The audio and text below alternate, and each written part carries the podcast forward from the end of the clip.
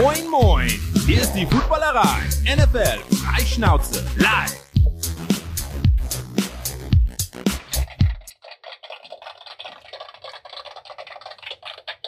Es ist 19 Uhr an diesem Supermontag nach einem Supertag an dem Super Wildcard-Wochenende. Wir haben fünf von sechs Spielen schon gesehen. Die Würfel ist quasi komplett. Eine Seite fehlt noch. Es gibt eine Menge zu besprechen von niederschmetternden Siegen bis zu spannenden Fiaskos. Ähm, herzlich willkommen in der Footballerei. Schön, dass ihr äh, dabei seid. Wir werden heute über alle Spiele sprechen, die am Wochenende waren. Wir, das bin nicht nur ich. ich ihr seht, ich bin heute alleine im Studio. Ich habe mir aber tatkräftige Unterstützung geholt. Äh, einmal gehen wir ganz in den Süden, äh, na noch weiter als den Süden von Deutschland, quasi schon in den Norden Euro, äh, in den Norden Österreichs. Äh, Stolle, herzlich willkommen. Hallo. Servus. Wie geht's dir? Schön, dass ich dabei sein darf. Schön, dass du dabei bist. Schön, dass du dabei bist. Und Stolle ist nicht der Einzige. Wir gehen noch in den, in den Osten unserer Republik, wenn ich mich nicht irre. Nee? In die Mitte. In die Mitte. Ach so, in die Mitte. Coach Schuan, schön, dass du auch dabei bist. Hallo, guten Abend. Hier sagt man Moin Moin in Hildesheim. Ach, du bist in Hildesheim sogar. Ja, guck mal. Ja. Sagt man da echt noch Moin Moin? Ich, Ja. ich dachte, das ist so die Gegend, wo man einfach Guten Tag sagt. Nein. Moin. Guck's Ja, ist in an. meiner Heimat als ich Ja. gerade. Ja, ich bin zwar aus Berlin, aber ich lebe da nicht und von daher müssen wir ja auch den Gepflogenheiten der Gegend äh, und besonders wenn Stolle Servus sagt, dann äh, müssen wir Moin sagen. Ja, weißt du, merkt ja keiner, dass du und ich olle Berliner Schnauzen sind. Fällt ja gar nicht auf. Aber Hildesheim ist auch ein sehr schönes Fleckchen Erde. Ja, kann ich nur bestätigen. Äh, Ja, dann, was haben wir heute vor? Wir wollen natürlich über das Super Wildcard Weekend, wie es die NFL seit zwei Jahren jetzt anpreist, sprechen. Äh, ob es so super war, werden wir jetzt mal äh, ja, auseinandernehmen. Wir werden die Spiele in chronologischer Reihenfolge, wie wir das letztes Jahr auch schon gemacht haben, durchgehen und ich glaube, wir verlieren keine Zeit. Ach doch, eins muss ich noch sagen. Wir machen das natürlich nicht nur für uns, sondern am liebsten auch für euch und mit euch. Hackt's fleißig in die Tasten, schreibt, was euch dazu einfällt. Keine bösen Wörter. Und ja, dann lass uns am besten direkt anfangen mit Historie, äh, historischen Ereignissen, die wir gesehen haben in den USA. Samstag. Seit 1991 der erste Playoff-Sieg der Bengals gegen die Raiders. Ein denkbar knappes Spiel. Am Ende stand es 29-16 für die Bengals. Ganz Cincinnati ist ausgerastet. Zach Taylor ist den Abend durch Bars gezogen und hat besoffenen Fans äh, Gameballs geschenkt, so wie man es äh, von seinem Headcoach äh, gerne sehen möchte. Und ja, äh, Stolle, verdient der Sieg, unverdient, zu erwarten, nicht zu erwarten? Wie war dein Feedback? Ja, war verdient. Ähm, ich habe auf die Raiders getippt, tatsächlich. Ähm, die Raiders sind halt dann doch auch die Raiders. so, äh, sie stehen sich dann doch gerne selbst im Weg. Zum einen mit Strafen. Ähm, das wurde aber gestern Abend noch übertrumpft. Ja, da kommen wir später noch zu. Zum anderen äh, bleibt natürlich hängen dieser Pfiff, ja, dieser Touchdown, dieser Pfiff, der ähm, die NFL gibt's ja dann ungern zu, aber die Tatsache, diese, dass sie die Schiedsrichter aus dem aus dem Betrieb gezogen hat jetzt für den Rest der Playoffs, ist ein Eingeständnis, dass hier ein Fehler gemacht wurde. Ähm, ob das jetzt spielentscheidend war oder nicht, lässt sich jetzt nicht sagen. Danach wäre noch ein Play gewesen. Also ich glaube, es war Second Down. Ähm, also es ist ärgerlich. Ähm, es, es bleibt sicherlich allen diese, dieser dieses Last Play hängen, wobei das lustig ist, dass man nach gestern fühlt sich vorgestern schon wie vor zehn Jahren an. Also d- ich hätte nicht gedacht, dass es noch wilder werden kann, aber es wurde ja noch wilder. Ähm, nein, das, das bleibt sicher, sicherlich hängen. Die Bengals ist cool, äh, dass, dass, dass sie weiter sind. Sie, aber insgesamt ist, ist das Spiel nicht schön gewesen. Es war halt, finde ich, so ein typisches Spiel von Teams, die schon lange nicht mehr in den Playoffs waren. Also so, keiner hat sich so richtig was getraut. Es war nervös, es waren viele Fehler, es war, also, es, es war nicht schön. Es, wie sagt man so schön, es lebte von der Spannung.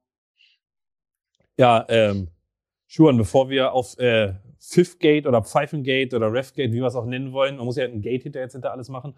Ähm, komm, lass uns doch wirklich mal über die Bengals sprechen. Ähm, ja, eigentlich vor zwei Jahren am, am Tiefgrund oder am, am Boden die Franchise, äh, dann den Heilsbringer gedraftet. Letztes Jahr absolut schwere, katastrophale Verletzung und ich glaube, dieses Jahr der erste Playoff-Sieg, ähm, das, was Andy Dalton nie geschafft hat. Ich glaube, in Cincinnati kann man zufrieden sein mit der Entwicklung, oder? Und das vorgestern hat dann einfach nur diesen Zweijahres-Run vergoldet, würde ich sagen. Also absolut. Ich, ich, denke mal, man kann erstmal drei Kreuze machen, dass man den Franchise Quarterback gefunden hat. Dass da, da äh, stochern ja viele Teams jahrelang in, im Tümpel rum und versuchen, irgendjemanden zu finden. Und da kann man sich echt äh, glücklich schätzen äh, bei den Bengals, dass die, dass sie jetzt wirklich ihren Mann gefunden haben. Ähm, auch die Jahre davor, wenn wir mal ehrlich sind, ich meine, es waren ja nicht immer nur schlechte Jahre, aber du hattest einfach echt grottiges Quarterback-Play. Da waren ja äh, auch schon vorher Mannschaften teilweise, die jetzt nicht, nicht jetzt so schlecht waren. Aber du hast eben nicht, du hast eben nie so wirklich dieses, dieses, diese Key Position füllen können. Ähm, und jetzt ist das natürlich sozusagen Balsam auf die Wunden. Ein äh, übrigens 26, 19, nicht 29, 19, äh, 19 war das Endergebnis. Dass, äh, dass und dann auch noch ein starker Burrow, der, der dann auch ähm, statistisch, äh, ich weiß nicht, ob wir hier die aufrufen wollen, aber der war ich über was hat er, 100, 100 noch was, 110 Passer-Rating, ähm, äh, super stark. Und die Raiders, ähm, da, da muss ich so ein bisschen lachen, Stolle, ja, so ein bisschen wie äh, da abgeliefert an der Kasse, aber sollten eigentlich nicht da sein, aber super, super Effort. Ähm, äh, Pisaccia, der, der Head Coach, macht, hat einen super Job gemacht. Er glaubt, er wird trotzdem den Job nicht kriegen, weil er für Vegas zu klein ist als Personality. Das äh, funktioniert da immer noch ein bisschen anders, obwohl das ein klasse Coach ist. Ähm, aber die Raiders super Effort, aber einfach viel zu fehlerbehaftet. Ja, Fumble, Interception, Dinge, die du in so einem Spiel nicht machen darfst. Und ähm, äh, ich hatte schon so ein bisschen die Angst, dass, dass, dass, dass äh, diese, diese Regel im Football, dass du Spiele mit Field Goals nicht gewinnen kannst, dass das irgendwie, irgendwie äh, beide Teams äh, nicht verstanden haben. Also einer sollte dann schon mal einen Touchdown machen, weil ähm, acht Field Goals, äh, auch ein Record-Tying äh, äh, Spektakel, äh, Single Game Record für die NFL in Playoffs. Ist schon interessant zu sehen, aber ich hatte als Coach immer Angst. Du als Coach weißt du tief drin, so gewinnst du Spiele nicht. Du musst eben auch mal abliefern in der Red Zone und das haben dann im Endeffekt die äh, äh Bengals dann gemacht mit einem illegalen Touchdown. Aber ganz wenn wir ehrlich sind, wir haben es ja alle gesehen. Naja, wenn du den Regeln folgst, dann ist nach dem Pfiff alles, alles äh, egal, obsolet. Aber am Ende des Tages, machen wir uns nichts vor, war, war eigentlich ein, ein klarer Touchdown, gut gemacht und auch verdient. Ja, äh, ich glaube, das ist so ein bisschen das, was, was Stoller auch mit dem, mit dem nicht so geilen Spiel gemeint hat. Du kannst ja gleich da selbst zu kommentieren. Ähm, also das Spiel ist ja losgegangen und eigentlich haben die Bengals genau das gemacht, was man ja gedacht hat, was sie machen. Also das Spiel wieder in Burrows Hände gelegt, äh, der erste Drive gleich ein Statement, ähm, am Ende mit dem Touchdown äh, zu Yusama und du dachtest, ja gut, das, das Spiel ist, ist, beginnt genau so, dann äh, der Fumble von K. Ähm, du dachtest, ja, das beginnt genau so, das läuft genauso, wie man es erwartet hat. Und danach weiß ich nicht, irgendwie, wir kommen da später vielleicht noch bei Kyle Shannon zu. Ich habe das Gefühl, Coaches, gerade vielleicht junge Coaches, neigen dazu, in den, in den Playoffs irgendwie feiger zu werden. Weil, also Joe, Joe Burrow hat ja in den letzten Wochen mit seinem Arm alles zerfetzt. Also wirklich über 900 Yards in den zwei Spielen, acht Touchdowns und so weiter und so fort. Und du wirst irgendwie nach diesem, nach diesem ersten Drive, wo es voll läuft, gefühlt konservativ. Und du holst ja die Raiders, die ja wirklich echt gestern, also sagen müssen, die haben sich selbst geschlagen auch. Äh, die hatten also so eine Chance, wahrscheinlich hatten sie selbst nicht erwartet. Stolle, warum glaubst du, haben die Bengals nicht vorher den Deckel drauf gemacht? War es Angst, war es Unerfahrenheit in den Playoffs oder, oder muss man das dann Zach Taylor auch einfach noch ankreiden? Ich, ich würde es tatsächlich anders sehen. Ich fand, also ich weiß, du möchtest nachher über Kyle Shanahan reden und da glaube ich, sind wir einer Meinung an, aber in dem Spiel finde ich einfach, dass die Raiders Defense ein sehr gutes Spiel gemacht hat. Ich finde, dass die Raiders eine klasse Band but Don't Break Geschichte gespielt haben. Äh, immer wenn es wirklich brenzlig wurde, waren sie da. Also ich fand jetzt nicht, dass die Bengals super kleine, kleine Eier am Ende irgendwie mal hatten. Ähm, nee, ich fand, dass die, dass die Raiders dann einfach von der Defense wirklich echt gut performt haben. Auf der anderen Seite waren die Raiders offensiv halt das Problem in der ganzen Saison schon. Eine der schlechtesten Red Zone Offenses und das hat sich einfach so fortgeführt. Ähm, nee, also ich, ich fand jetzt nicht, dass Cincinnati zu ängstlich gespielt hat, würde ich gar nicht sagen. Ähm, das fand ich bei San Francisco war das mehr der Fall, äh, dass sie gespielt haben, um nicht zu verlieren und nicht um zu gewinnen. Ähm, na, das fand ich bei Cincinnati gar nicht so. Da würde ich tatsächlich mehr Credit äh, der Raiders Defense geben, auch wenn sie lange gebraucht hat, ähm, um gegen diese ehrlich gesagt ziemlich beschissene Offensive Line einigermaßen was zustande zu bringen. Ähm, aber das würde ich tatsächlich eher den Raiders den Hut, den Hut für den Raiders ziehen und den Bengals gar nicht da so viel Kritik entgegenwerfen wollen. Wir werden über dies, um die Szene eher nicht umrumkommen. Deswegen sprechen wir es gleich an. Pfeifengate, Fifthgate, wie man es auch immer nennen soll. Äh, wir haben es, glaube ich, schon besprochen. Äh, Joe Burrow sozusagen äh, rollt raus aus der Pocket, ist kurz vorm Aus, wirft den Ball in die Endzone. Jeder, der Fernsehen geguckt hat, hört da einen Pfiff. Ähm, eigentlich ganz, also der Ball wird gefangen, ähm, eigentlich ganz klar Spielzug zu Ende, äh, wird wiederholt, äh, falscher Pfiff sozusagen, Deadball. Ähm, ja, die Refs haben dann trotzdem Touchdown gegeben und dann ging natürlich die, die Diskussion los. Also warum, also in den Playoffs, zur Erklärung ist es so, die, die Ref-Crews werden nicht aus der Saison sozusagen genommen, sondern da werden All-Star-Ref-Crews in Anführungsstrichen, sage ich mal, zusammengestellt.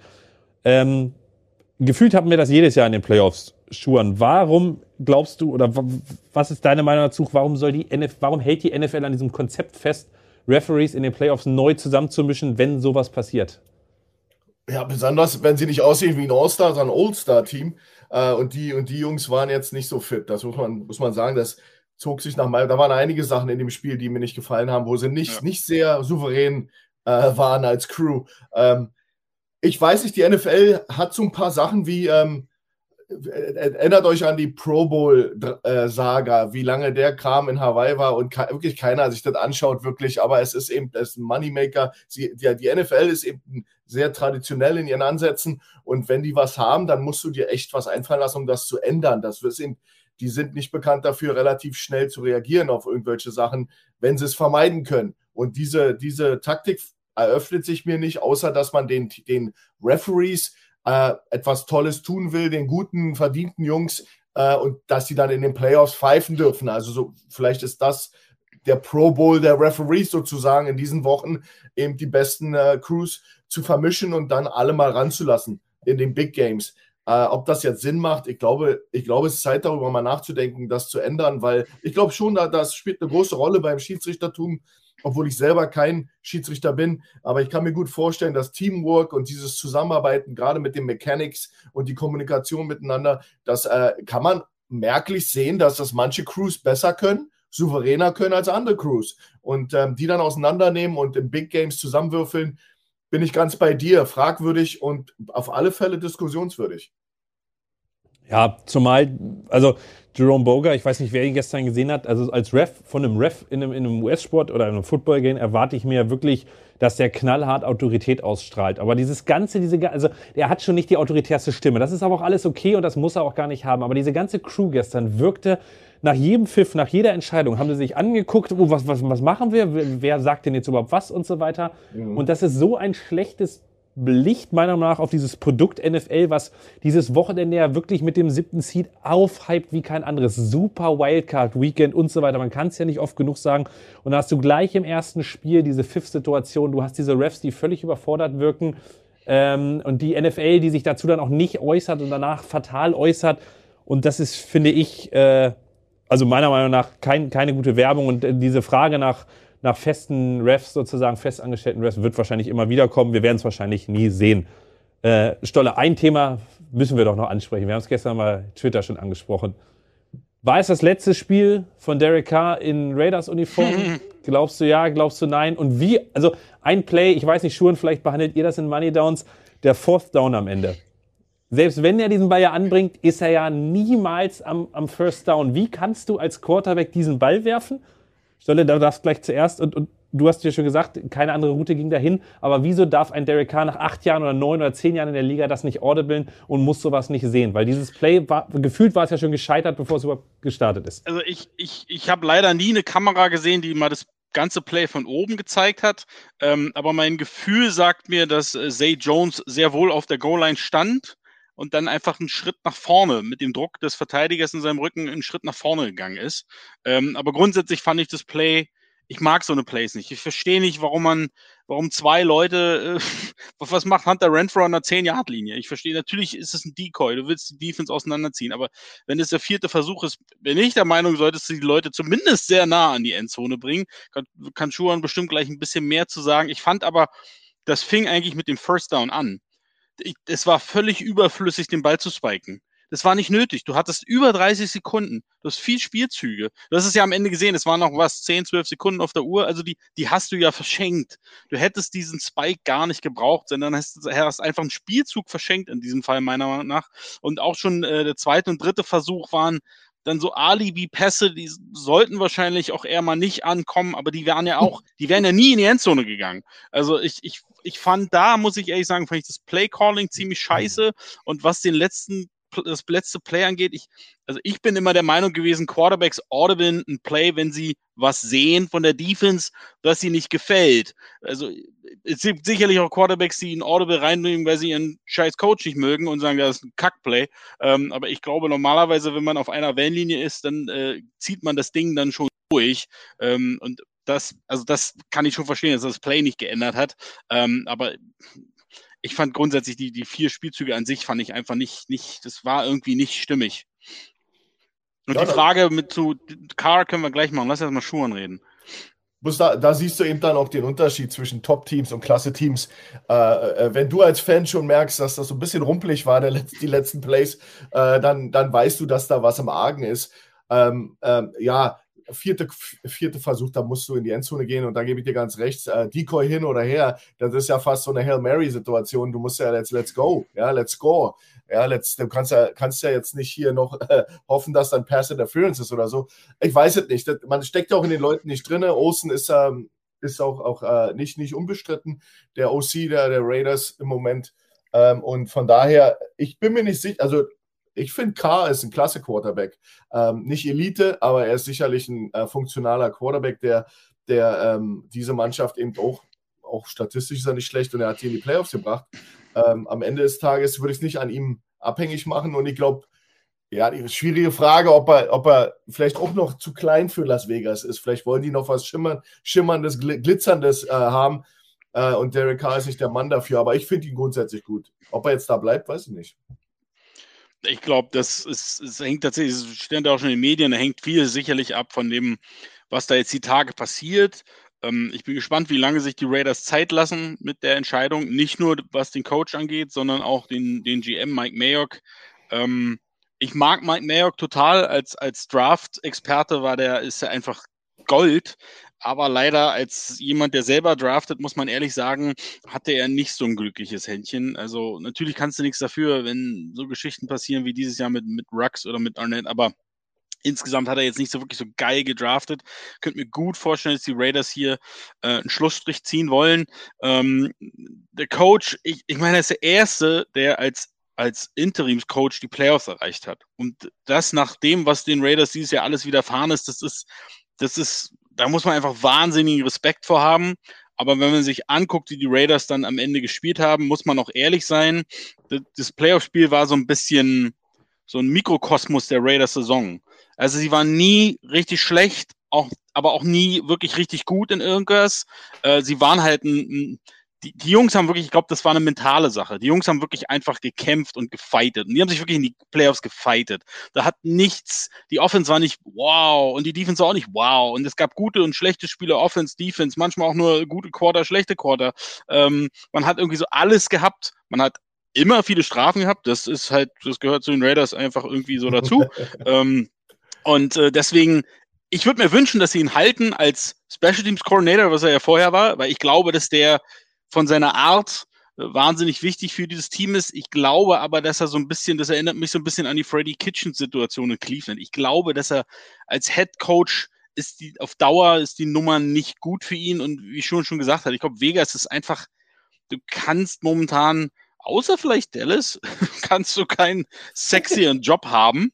Ähm, wobei ich weiß nicht, ob Dallas so sexy ist, aber ich glaube, Vegas niegelnagelneues Stadion, äh, diese Fanbase. Da ist schon vieles, was richtig läuft in diesem Team. Ähm, ich ich glaube, der Job ist schon sehr attraktiv. Wenn ich der neue GM und der Head Coach, was auch immer in Vegas wäre, würde ich mir das mit einem anderen Quarterback sehr, sehr gut überlegen. Meiner Meinung nach gibt der Draft nicht das her, ähm, was du da vielleicht brauchst, was du vor allen Dingen sofort haben willst. Und die paar Namen, die dann auf den Markt, also so, so ganz viele schillernde, es könnte einiges passieren, was Quarterback-Markt angeht, aber so richtig schillernd sind ja dann doch nur zwei Namen.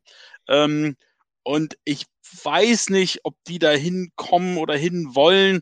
Ähm, bei Russell Wilson könnte ich es mir eher noch vorstellen, dass das interessant wird. Und Aaron Rodgers, muss man ehrlich sagen, der ist ja auch nicht mehr der Jüngste. Und in Vegas fehlt schon noch das ein oder andere Puzzleteil, um wirklich ganz vorne mitzuspielen. Und deswegen, also ich würde einen Derek Carr, der auch nichts kostet nächstes Jahr, ich glaube 19 Millionen und null Dead Cap Money, was auch immer, ähm, ich, ich würde dem einfach einen fetten neuen Vertrag geben. Alles gut. Ist für mich einer der 10, 11 besten Quarterbacks der NFL. Ich ich tatsächlich, ich, ich sehe es ein ganz bisschen anders. Ich, ich gebe dir aber recht. Ich, also, er hatte mal in den letzten, das darf man auch nicht vergessen, zwölf Spielen 16 Turnover sich geleistet. Das ist vielleicht aber auch einfach so, so ein Manko von ihm. Dafür hat er auch viel, also gestern echt eine Menge gute Würfe gemacht. Ähm, ich sehe einfach das Problem genau wie du. Du, du hast momentan keinen besseren. Und das ist auch genau diese Mike Mayock-Situation, die, die ich so befürchte. Also ich bin auch der Meinung, Mike Mayock hat jetzt sich langsam verdraftet oder hat sich ausgedraftet sozusagen. Alex Leatherwood dieses Jahr schon wieder der war alleine, glaube ich, für drei Strafen zuständig und der sah einfach nicht gut aus. Und ähm, es ist einfach für mich ist aber das, das, das, dieses, dieser, das Problem, oder ich sehe, das ist ein Pulverfass, wenn du jetzt Mike Mayock raushaust und Pisaccia und du fängst quasi mit einem neuen GM und mit einem neuen Coach an, wo steht dein Team dann? Kann dein Team dieses gleiche Level, was es dieses Jahr hatte, die haben immer zehn Siege geholt, kann es das wieder halten? Oder bist du vor so einem Mini-Umbruch? Und der Mini-Umbruch, ich glaube, K ist der Letzte, der für den Mini-Umbruch sozusagen werben würde, weil er genau das weiß, was du gesagt hast. Er hat nur noch ein Jahr Vertrag. Wenn jetzt ein neuer Coach kommt, der sagt, pass auf, ich gucke mir das alles mal an, und nächstes Jahr kann ich dich halt äh, loswerden. Deswegen, äh, ich bin sehr gespannt. Also Vegas ist sicherlich eine, eine sehr, sehr spannende Destination. Ähm, ja. Mein letztes Statement zu dem Spiel ist eigentlich auch noch so, wie geil kann eigentlich sozusagen die, die Nacht der zwei Headcoaches sein? Der eine ähm, auch muss man sagen, natürlich eine sehr, sehr geile PR-Aktion der Raiders. Der eine sitzt mit Pyjama im Hotelzimmer und schreibt an jeden Spieler äh, einen, einen Brief. Ähm, was ich übrigens mal ausgerechnet habe, nur mal so, ich glaube, dass das, ja, ist natürlich eine PR-Aktion. Also, wenn er fünf Minuten pro Brief schreibt, dann sind das ungefähr über 50 Briefe, ist der nonstop, viereinhalb Stunden nonstop am Schreiben. Nonstop, ohne dass er irgendwas anderes macht ja, weiß ich nicht, ob ich das so glauben kann, äh, außer es sind vorgedrückte Sachen, er schreibt nur.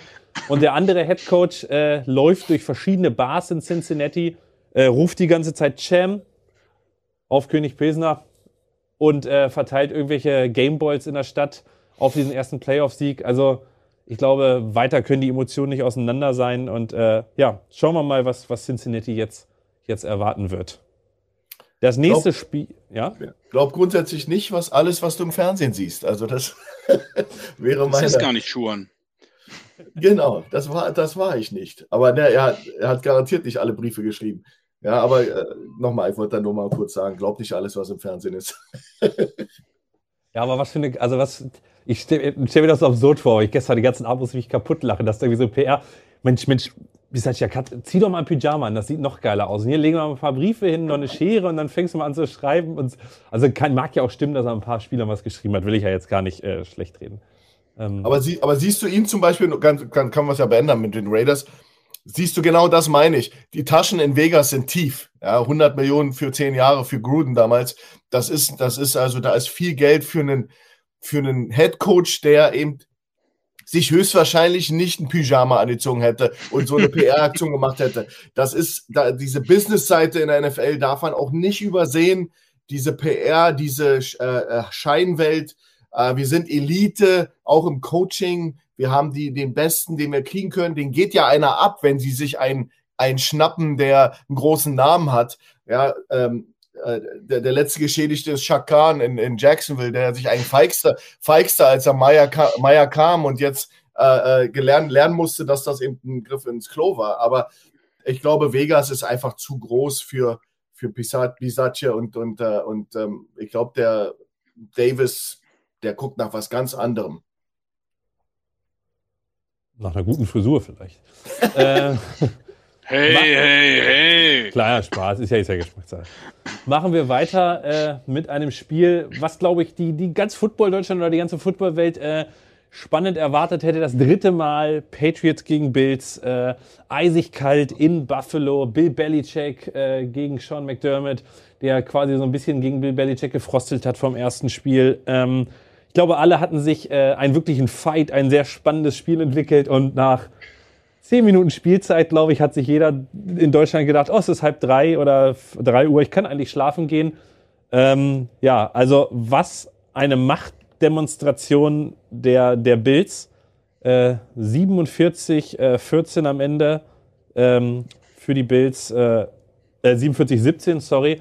Und äh, man muss sich das Irgendwann kriegst du heute ein Ergebnis noch richtig hin. Ja, ja, irgendwann kriegst du. Man muss sich das nur mal auf der Zunge zeigen lassen. Die Bills haben nicht gepantet, sind niemals, nicht einmal in Fourth Down gekommen und haben jeden Drive mit einem Touchdown abgeschlossen.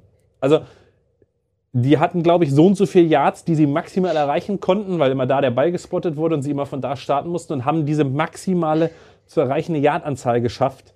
Durch eine überragende Vorstellung von Josh Allen, fünf Touchdowns, äh, am Boden wieder eine absolute Waffe gewesen. Äh, ja, also Bill Belichick gilt als Defense-Guru und wurde mal sowas von überrannt und mal sowas von nach Hause geschickt. Ich glaube, das hat er in seinen Playoff-Zeiten noch nicht erlebt. Und äh, wie, wie war das möglich, Stolle? Was, was ist da passiert? Ja, wollte er mir auch nicht verraten, Herr Bill. Aber also das, das, was mich halt also völlig schockiert hat an diesem Spiel ist, also Bill Belichick ist für mich der Mastermind, wenn es darum geht, die gegnerische, die beste Waffe des Gegners irgendwie in Schach zu halten. Das funktioniert vielleicht auch nicht immer. Ähm, aber das, also das, das habe ich noch nie gesehen. Dass, dass es so schief ging und auch nach der Halbzeit hattest du nicht das Gefühl, irgendwas wird besser und irgendwo ist ein Plan. Also die, die Patriots sahen einfach aus wie nur ein Sack heiße Luft. Also äh, das, das war echt krass. Das, das haben wir, glaube ich, alle noch nie gesehen. Ähm, und dass dann jetzt schon Leute fragen, ob der Bill denn noch weiter coachen will, ist schon irgendwie. das, ist schon, das ist schon, das ist schon hart. Aber ich meine, gut, wenn du so, so, puh, so willst du, eieiei, also das, das, sowas hat er ja, glaube ich, auch noch mal, auch noch nicht. Ähm, gut. Das heißt natürlich, im nächsten Jahr werden die Patriots äh, richtig pissig sein. Na, aber das war, also das war unfassbar dominant. Unfassbar. Ich, ich, das war eigentlich für mich das Spiel, wo ich dachte, das ist am schwersten zu tippen. Ich glaube, die sind die Patriots sind sicherlich grundsätzlich aktuell nicht so heiß, aber es sind die Patriots und das war, das war, das war schlimm. Das war ganz, ganz schlimm. Auch, auch offensiv haben die Patriots nichts von dem gezeigt, was man sich erwartet hatte. Also das war wirklich ein Komplettausfall. Ja, zumal am Anfang, also dieser erste Touchdown natürlich schon wieder völlig absurd. Josh Allen will den Ball eigentlich wegwerfen, äh, Dawson Knox fängt ihn noch und dann kommt ein Drive von den Patriots, wo Mac Jones echt brutal stark aussah. Und dann kam Micah Heights Interception. Schuhan, du als, als Defensive Coach, also da schnell, also da, da also wenn man sowas sieht als, als Defensive Coach, da ist man noch erregt, oder? Wenn man so eine Interception sieht, das war ja wohl genial. Doch, da bin ich erregt, ja. Also das, äh, das ist ja wohl wahr. Das war äh, klasse Interception, Ball zu spät geworfen. Da, das, da, da war das Timing off und äh, Hyde, Hyde saß natürlich da drüber und hat, hat genau gelesen, was, was Jones vorhat. Tolle Interception, keine Frage. Ähm, aber was, aber, aber der auch bezeichnend ist doch auch der erste Touchdown, den du erwähnt hast, auf, auf Knox, wo, wo Allen so viel Zeit hat, also das, das, der hätte sich ja da äh, noch die, die Finger maniküren können. Der sitzt erstmal in der, in der Pocket, dann, dann fühlt er sich genötigt, so ein bisschen nach rechts rauszurennen, dann rennt er, rennt er weiter nach rechts raus und da war ja immer noch keine Pressure auf ihn. Und, und das war ja der Grund, warum er so spät, ich meine, wie lange soll der die Coverage da hinten halten? Also das ist, ist ja auch dann unfair gegenüber, wie gesagt, beste Coverage ist der Pass Rush. Wenn der nicht existent ist, dann hast du eine beschissene Coverage hinten. Und das war also bezeichnend, dieses Play für Dinge, die dann kamen. Und so ein bisschen fühle ich auch mit der Patriot Nation da draußen, also auch, auch der, der Belichick, wie er da stand mit seinem Hoodie und seinem, seinem Abge... Das, das kam mir vor wie General Custer am Little Big Horn oder Napoleon in Waterloo. Der, das war ja eine Katastrophe für ihn. Und ähm, ähm, ganz befremdend zu sehen, auch wie die Mannschaft sich zeigte. Das war das beste Beispiel.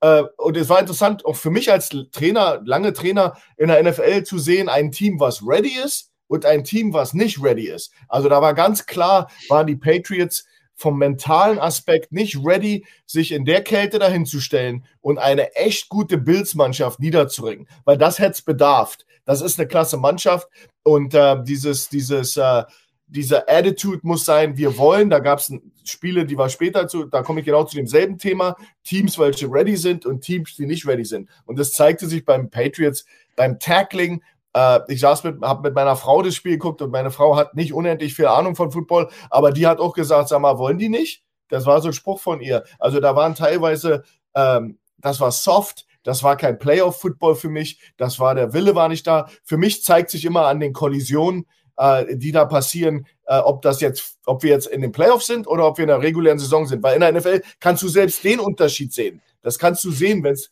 an die Playoffs geht, dann geht es richtig zur Sache. Und ähm, das war so ein bisschen sehr frustrierend zu sehen. Also da, da bin ich echt enttäuscht und ähm, Belichick, Belichicks Mimik und äh, Körpersprache war, sprach ja Bände. Ja, absolut. Also ich, ich glaube, also von aus Bills-Fan-Seite natürlich, für alle Bills-Fans muss das eine Genugtuung gewesen sein. Die Franchise, die dich die letzten 20 Jahre im Prinzip an der Nase herumgeführt hat, äh, ähm, die dieses äh, Windspiel gewonnen hat, sich gefeiert hat und so weiter, jetzt so in den Playoffs nach Hause zu schicken, ist natürlich, äh, ja, Wasser auf die Mühlen, wie man so schön sagt. Äh, was ich tatsächlich, ich weiß nicht, Stolle, was du dazu sagst, ähm, ich habe ja, bin ja sehr großer Mac Jones-Fan, hat man ja schon des Öfteren gehört. Und ich finde tatsächlich, es ist unfair, die diese Niederlage. Figur. Wie bitte? Ihr habt die gleiche Figur.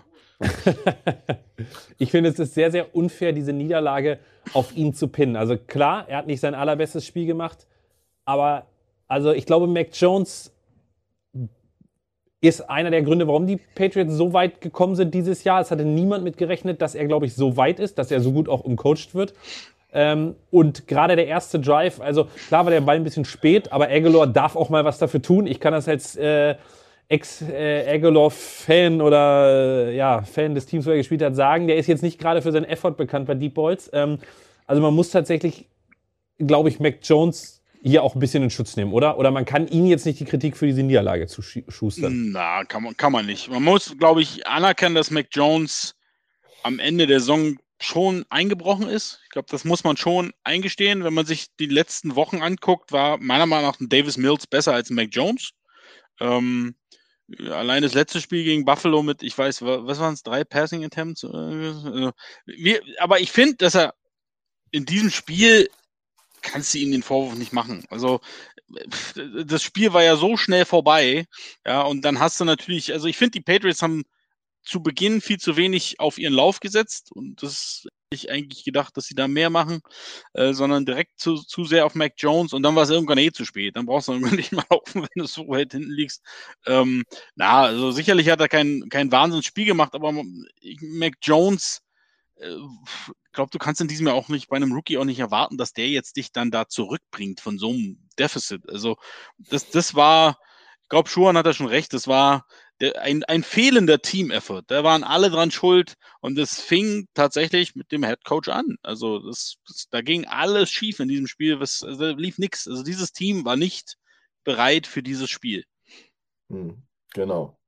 Ja, absolut. Äh, was man zu dem Spiel vielleicht noch hinzufügen wollte, es war echt arg kalt. Also ich glaube, minus 14 Grad war es. Äh, Hast du selbst am Fernseher erfroren? Ja, genau. Selbst am Fernseher erfroren. Gutes Stichwort übrigens. Äh, kalt, sehr kalt falls es hier jetzt demnächst auch nochmal so kalt wird, ich weiß nicht, wie es in Österreich ist gerade, Stolle, ob es da kalt ist oder nicht, äh, in unserem Shop, im Footballerei-Shop, äh, ich glaube, Flo blendet das auch nochmal ein, gibt es jetzt für die kalten Ohren, für den kalten Kopf Beanies. Beanies mit Footballerei-Logo, schöne Mützen, äh, Stil echt.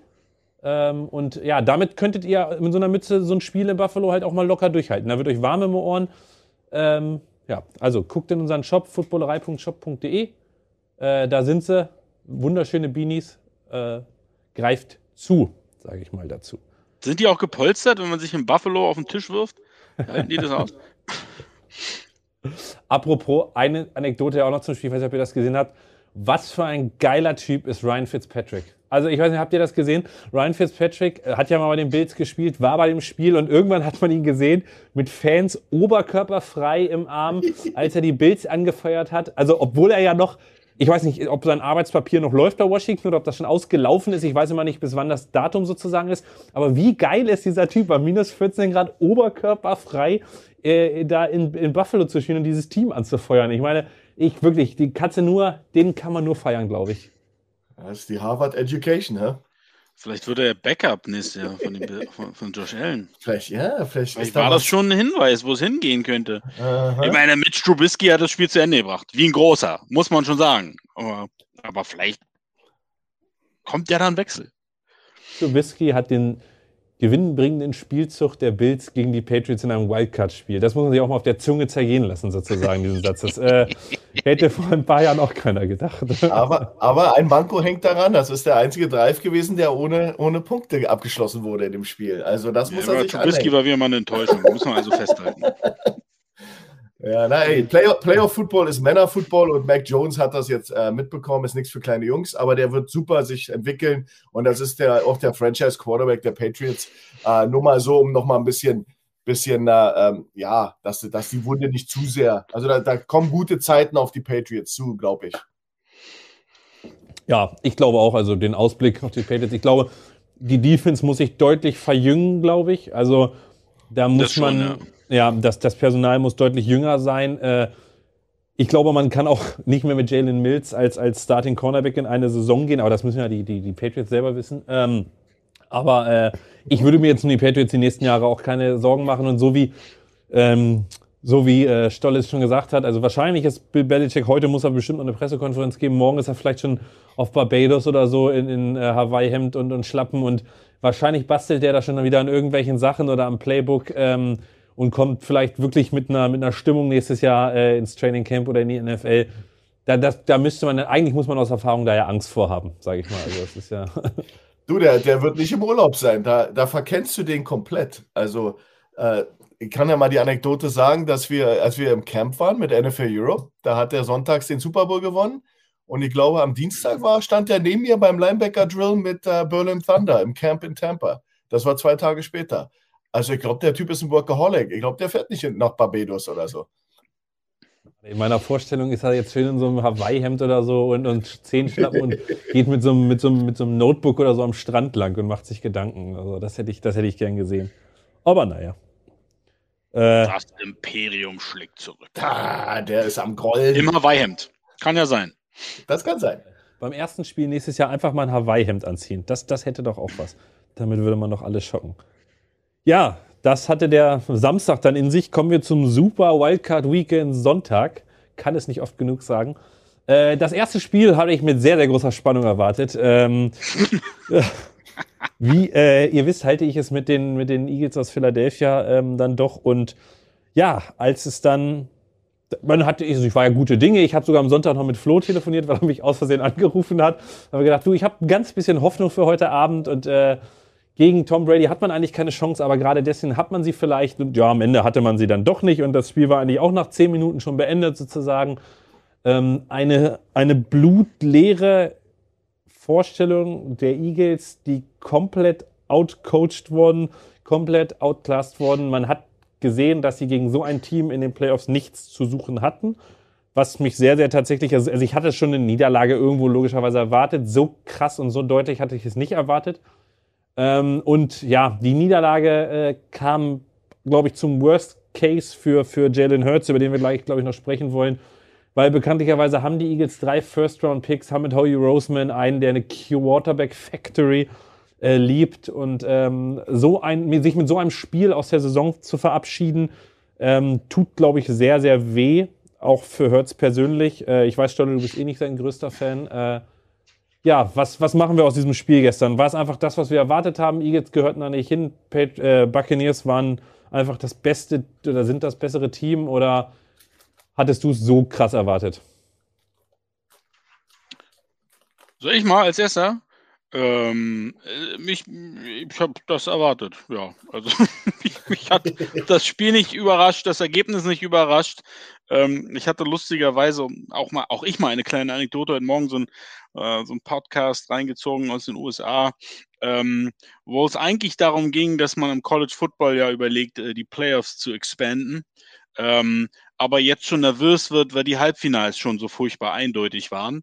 Und dass das ja nicht besser wird, wenn man äh, sich jetzt die NFL-Playoffs anguckt und sich auch fragen muss, ist das so eine gute Idee gewesen oder war es im Endeffekt nur Marketing und reine Geldmacherei, dann siebtes Playoff-Team reinzubringen? Weil ähm, das, die, die beiden Siebtplatzierten wurden völlig vorgeführt. Und auch letztes Jahr waren die Bears richtig scheiße und die Colts waren dreieinhalb Viertel auch richtig scheiße, bevor sie dann es noch interessant gemacht haben gegen die Bills. Also dieser siebte Platz konnte bisher nicht so wirklich überzeugen, um es nett auszudrücken und das war gestern, ja, ich, ich fand die, die Eagles das war zu erwarten. Du bist auch hier, hast du, natürlich hast du noch viele Spieler, die wissen, wie man Playoffs spielt, aber du hast einen Headcoach, der es scheinbar nicht so richtig wusste ähm, und der irgendwie auch von Anfang an dachte, er ist smarter als der Rest und äh, lässt mal seine Rushing Offense zu Hause und lässt das alles mal über Hurts laufen.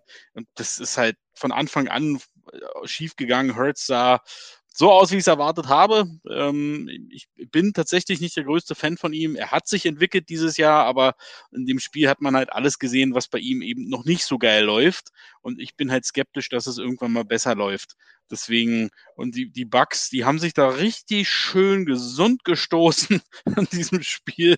Und jetzt, äh, wer auch immer da heute Nacht gewinnt, äh, denen erwartet äh, einiges. Ja. Ja, wenn man sich glaube ich, die, die Buccaneers Defense gestern anguckt, Schuhan, äh, Todd Bowles hat, glaube ich, dem Rookie Head Coach und Offensive Call, oder, oder Play Caller sozusagen mal gezeigt, wo der Frosch die Locken hat und was es heißt, äh, ein erfahrener Defensive Coordinator im Playoff Football zu sein, oder? Ja, da gab es ein, ein, ein spezielles Play, das war so ein, so ein uh, Read Option Zone Read, wo der Jalen Hurts den Ball behalten hat und dann schlugen zwei äh, Bugs äh, auf ihn ein und du hattest noch einen dritten Overhang-Player, der, den, der diesen im, äh, möglichen Pitchmann hatte und das war so gut vorbereitet, so super gespielt, dass ich bei, nachdem dieser Spielzug dann zu Ende war, da wusste ich, ups, das wird ein langer Abend äh, für die Eagles, weil diese Defense war perfekt eingestellt. Äh, ich bin Todd Bowles Fan auch, ich, ich bin großer Fan von ihm und diese Defense war also, wir können über den Goat reden, der hat auch wieder richtig abgeliefert ähm, und hat da sein, sein Passspiel hochgezogen. Aber, aber was, was, was äh, Stolle sagte, da ist so ein bisschen, bisschen Wahrheit dabei, weil es wird über Wochen darüber geredet, was sind die Chancen, wie hast du eine Chance gegen dieses, dieses äh, äh, Team, Super Bowl-Team. Und dann ist natürlich, wenn du die, die waren ja hoch gerankt im Laufspiel, äh, die, die Eagles ähm, nach der regulären Saison. Das war also ihr Steckenpferd.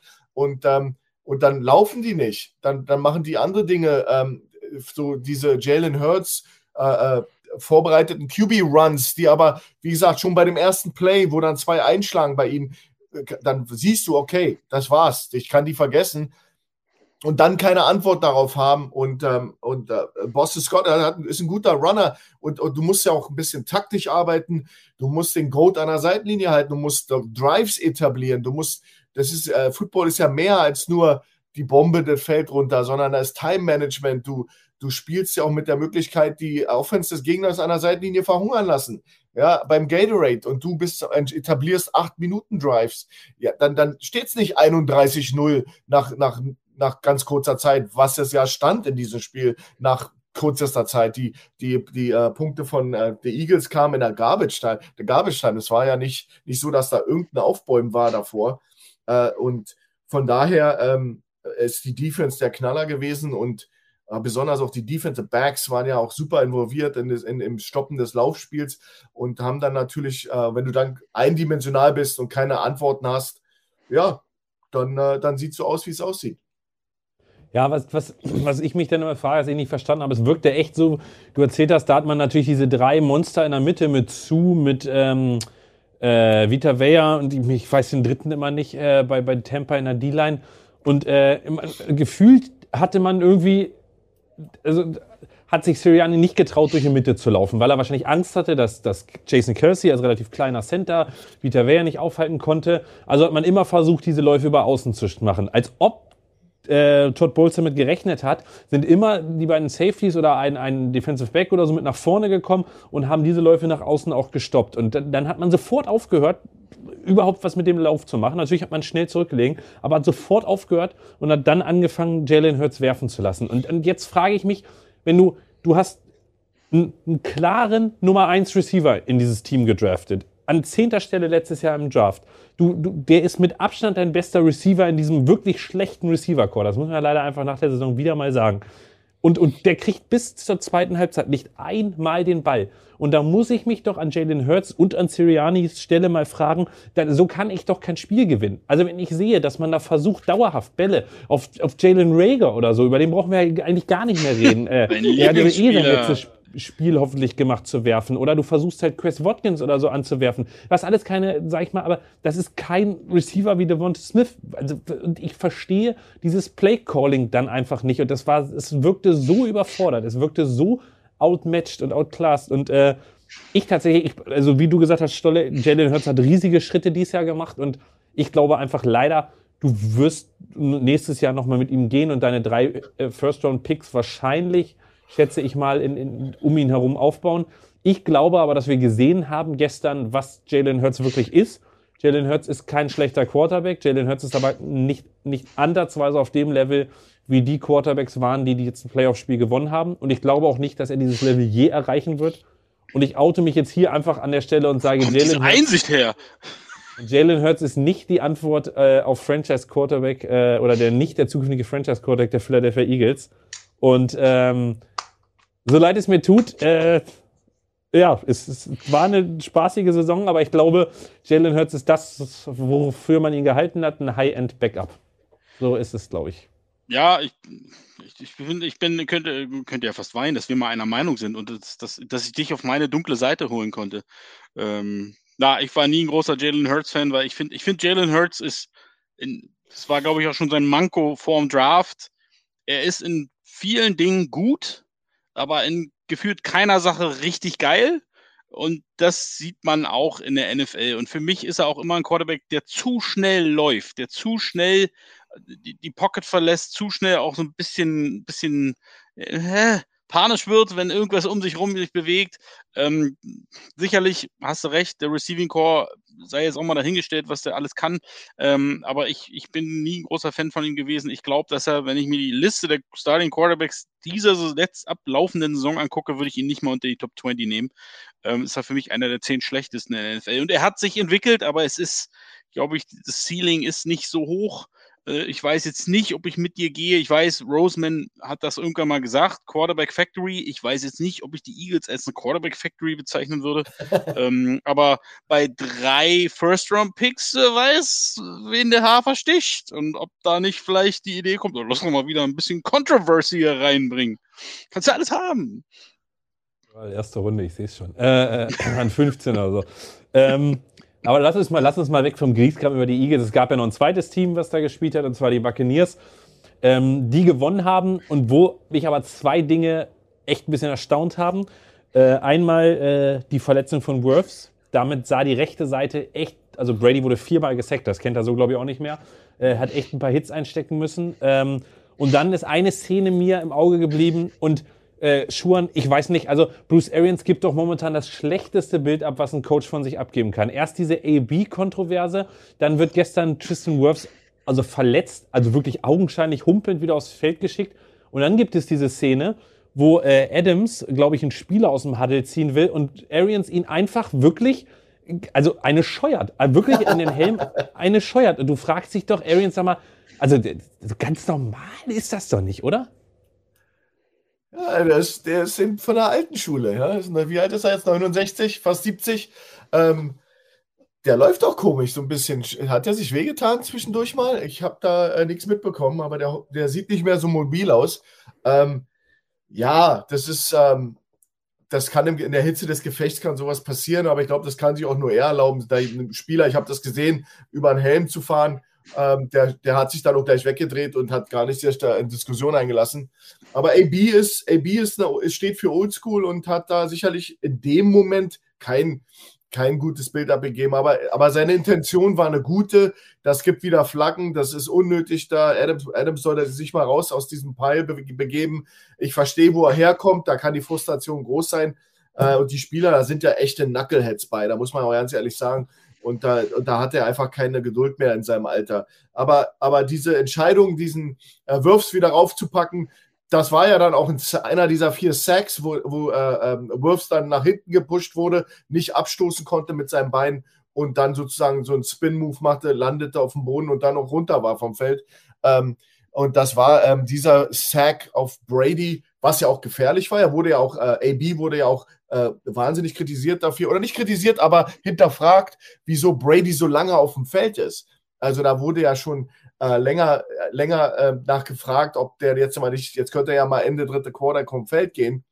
Und jetzt, äh, äh, jetzt ist Zeit, mal den anderen ranzulassen, weil die Gefahr einer Verletzung ist ja, ist ja immer noch gegeben und ohne Brady geht da gar nichts in diesem Team. Und da wurde er auch schon hinterfragt. Also ich weiß nicht, warum er ja einen der besten NFL-O-Line-Spieler da jetzt durch so ein Ding durchschickt. Ich habe keine Ahnung. Ähm, das sah nicht gut aus. Das macht noch ein schlechteres Bild, äh, wirft es auf ihn und die Organisation, als sein Klapser auf den Helm von dem Spieler. Das kann in der Emotion und in der, in der, in der, in der, in der Situation passieren. Aber vielleicht ist der geklärt worden, der O-Line, der wirft von, von den Medical Staff, aber dann haben die nicht viel Ahnung, weil der konnte ja nicht mal richtig auftreten. Also, Hat er nicht bin da sprained, sprained Ankle? Ja, Sprained Ankle, das ist. Äh, da bist du eigentlich ein paar Wochen raus. Ja, ich, ich, glaube fast, dass ähm, das erinnert mich ein bisschen an letztes Jahr, als die Packers das Problem hatten und auf einmal war ihr bester O-Liner in den Playoffs raus. Ich glaube, das wird die Buccaneers früher oder später kosten. Ähm, ich glaube, das kann ein ganz entscheidender Ausfall sein. Sie hatten ja nun einige zu beklagen. Die Leute kommen teilweise nach und nach zurück. Aber ich glaube, das könnte tatsächlich eine ganz schmerzhafte Geschichte werden, weil, wie wir wissen, äh, Brady hat äh, den Bierdeckel-Laufradius. Ähm, das, äh, das könnte sehr interessant werden. Na, und hatte sich nicht Bruce Arians, Bruce Arians ist ja eigentlich ähnlich wie Schuhan. Schuhan ist ja auch bekannt, wer kennt ihn nicht? Äh, man nannte ihn immer die Berliner Peitsche. Ähm, der ist ja auch auf dem Feld ein ganz harter Hund. Aber sagt mal, Jungs, hat sich nicht der Jensen noch verletzt, der Center von, von, äh, mhm. von Genau, der ist nämlich auch noch angeschlagen gewesen, ist dann wieder zurückgekommen. Aber es ist genau das, was Stolle gesagt hat. Ähm, also wenn ich mir vorstelle, nächste Woche der Center angeschlagen und der spielt nächste Woche entweder Man-to-Man -Man gegen Aaron Donald oder gegen Chandler Jones. Das ist kein geiles Matchup. Und äh, Tristan Wirfs, mal gucken, ob er, also bei 100% wird er definitiv nicht sein. Ähm, der Wells war wirklich eine Vollkatastrophe. Ich meine, Ryan Kerrigan sah aus wie der beste Mann gestern in der Defense und das soll schon was heißen. Ähm, wenn dagegen, sage ich mal, Von Miller steht oder äh, ich weiß jetzt nicht, wer bei den äh, Cardinals da dauerhaft blitzt, ob es Simmons ist oder, oder äh, Hassan Reddick oder so. Also äh, das, das ist ja auch kein geiles Matchup und ich glaube, dass, also wie Stolle gesagt hat, dieser Ausfall oder diese Verletzung gestern, ey, ist ein riesen, riesen Blow für, die, für diese Buccaneers und ich glaube, ich glaube, dass die Rams, ich nehme schon mal vor, ich glaube, dass die Rams das heute Nacht machen werden. Ich glaube, dass das ein Mismatch ist tatsächlich, weil wenn du dann Jalen Ramsey äh, eventuell Mike Evans rausnehmen lässt, das könnte, diese, dieser Ausfall könnte sehr, sehr schwerwiegend für, für Tom Brady sein. Du, der Hassan Reddick ist, glaube ich, schon, der spielt ja gar nicht mehr bei den Cardinals, oder? Ist ja nicht irgendwo anders? Aber ja, egal. Er meint JJ Watt ah, der. Na gut, aber wenn, wenn, zwei gegenüberstehen, die nur zur Hälfte spielen können, dann gleicht sich das vielleicht wieder aus. Ja. Na, das, das ist, ist, ja auch nicht so fit. Hey, ein O-Lineman ver verlieren ist eine Katastrophe. Zwei verlieren ist natürlich ein super GAU und in Playoffs eine Katastrophe. Äh, die werden alles daran tun, dass die Jungs wieder einigermaßen fit sind, aber gerade jetzt kommt wieder dieses, dieser ähm, ähm, ähm diese Problematik, dass dein Quarterback nicht sehr, sehr mobil ist. Ja, das ist natürlich ein, Problem. Jetzt kannst du es noch nicht mal ausbessern. Ob, wenn du vielleicht, du könntest jetzt natürlich die, der, ihn jetzt bewegen aus der Pocket raus und die Pocket verschieben äh, nach rechts und links. Das geht jetzt gar nicht mit, mit Brady. Also ich gebe dir vollkommen recht, das kann noch richtig einen Rattenschwanz geben und ein echtes Problem. Ich spiele übrigens bei den Panthers, habe ich gerade jetzt überall gelesen. Vielen Dank äh, für den Chat hier. Ja, das äh, war es dann äh, mit dem Spiel auch. Äh, Die Panthers, äh, nee, die äh, Buccaneers ziehen in die nächste Runde ein, spielen dann nächste Woche gegen den Gewinner des heutigen, äh, heute Nachtspiels. Ähm, kommen wir jetzt zur historischsten Partie ähm, an diesem äh, Sonntag.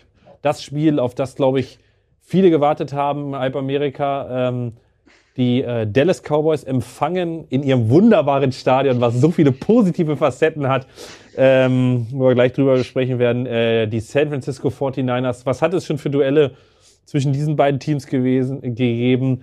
Jerry Jones hat es gesagt, dieses Roster ist soweit Super Bowl oder Bust. Ähm, ja, Jerry, am Ende ist es, glaube ich, wie immer ähm, wieder Bust. Äh, 23-17, da haben wir das richtige Ergebnis, gewinnen die San Francisco 49ers in Dallas gegen dieses Super Bowl-Roster und äh, ja, was soll man sagen? Also womit, fangen wir, womit wollen wir anfangen in diesem, in diesem Slapstick-Spiel? Mit, mit den unnötig vielen Flaggen der, der Cowboys, mit, mit einem Mike McCarthy, der mehr meckert als alles andere, mit einem Stadion, was deine eigenen Spieler blendet, äh, was deine Punts wegnimmt, mit dieser äh, Szene am Ende. Womit wollen wir mit einem feigen Kai Shanahan? Dieses Spiel hatte eigentlich alles. Äh, womit wollen wir anfangen? Sucht euch aus, Schuhan, du darfst anfangen. Such dir deinen Lieblings-Takeaway zu diesem Spiel aus. Äh, für mich war die Welt nur um 2 Uhr etwas schöner, weil auch die Cowboys verloren haben und nicht nur die Eagles. Das kann ich nur dazu sagen. Das sagst du zu einem Dallas Cowboy-Fan. Also äh, der Stachel sitzt tief bei mir und äh, ich habe auch diesen, äh, diese, diese, diesen Spruch von Jones gehört und habe geglaubt an ihn und dann äh, war das eine Demontage und das die 49ers, man muss es äh, einfach sagen, bessere Team, outcoached. Dallas äh, sah äh, hoffnungslos aus. Ich, es fing schon an in dem Bereich für mich, und das ist jetzt subjektiv, Fremdschämen, ein, ein, als sie diesen Hook and Ladder probieren und der Ball komplett ins Ausgeworfen wird. Ich weiß nicht, ob ihr euch an die Szene erinnern könnt. Pass über die Mitte. Der Receiver will dann den Ball nach außen rückwärts, was er ja darf, zum Running Back werfen. Und der Ball ist, glaube ich, trifft zum Glück McCarthy nicht am Kopf, aber das war nicht, nicht mal in der Nähe. Und da war das der, gut gewesen. Ja, da war der Moment des Fremdschäms bei mir und mein, mein blaues Herz hat geblutet, weil äh, das war bitter, bessere Execution. Ähm, das Team war ready, der 49ers. Da erinnere ich euch an den Ghetto Blaster, der am Anfang zu sehen ist, als sie einlaufen. Da haben sie ja da den, den Ghetto Blaster Träger, der sicherlich ein gutes Gehalt dafür kriegt. Der kommt mit der Truppe raus und läuft und die sind irgendwie haben die den Swag und ich habe Böses, Böses erahnt. Dann kommen die raus, erste Drive, 75 Yards, sieben Plays, boom, Touchdown. Und ich, ich wusste, oh shit, wir sind in deep, deep trouble. Ja, und dann äh, wurde es auch nicht besser. Ähm, Penalties können, müssen wir ansprechen. Äh, Katastrophe. Ähm, unglaublich äh, anstrengend als Coach, weil du immer behind the chains spielst. Das heißt, du kriegst ein Penalty im First Down, dann wird es ein Erster und 15. Also bist du hinter den Chains. Chains, das ist was Negatives. Das ist, was man nicht will. Äh, und das äh, haben die Cowboys konstant gemacht. Ist total anstrengend. Äh, die sahen unvorbereitet aus und sloppy. Und ähm, ja, also meine, meine Enttäuschung ist, sitzt wahnsinnig tief. Ja, wollen wir mal.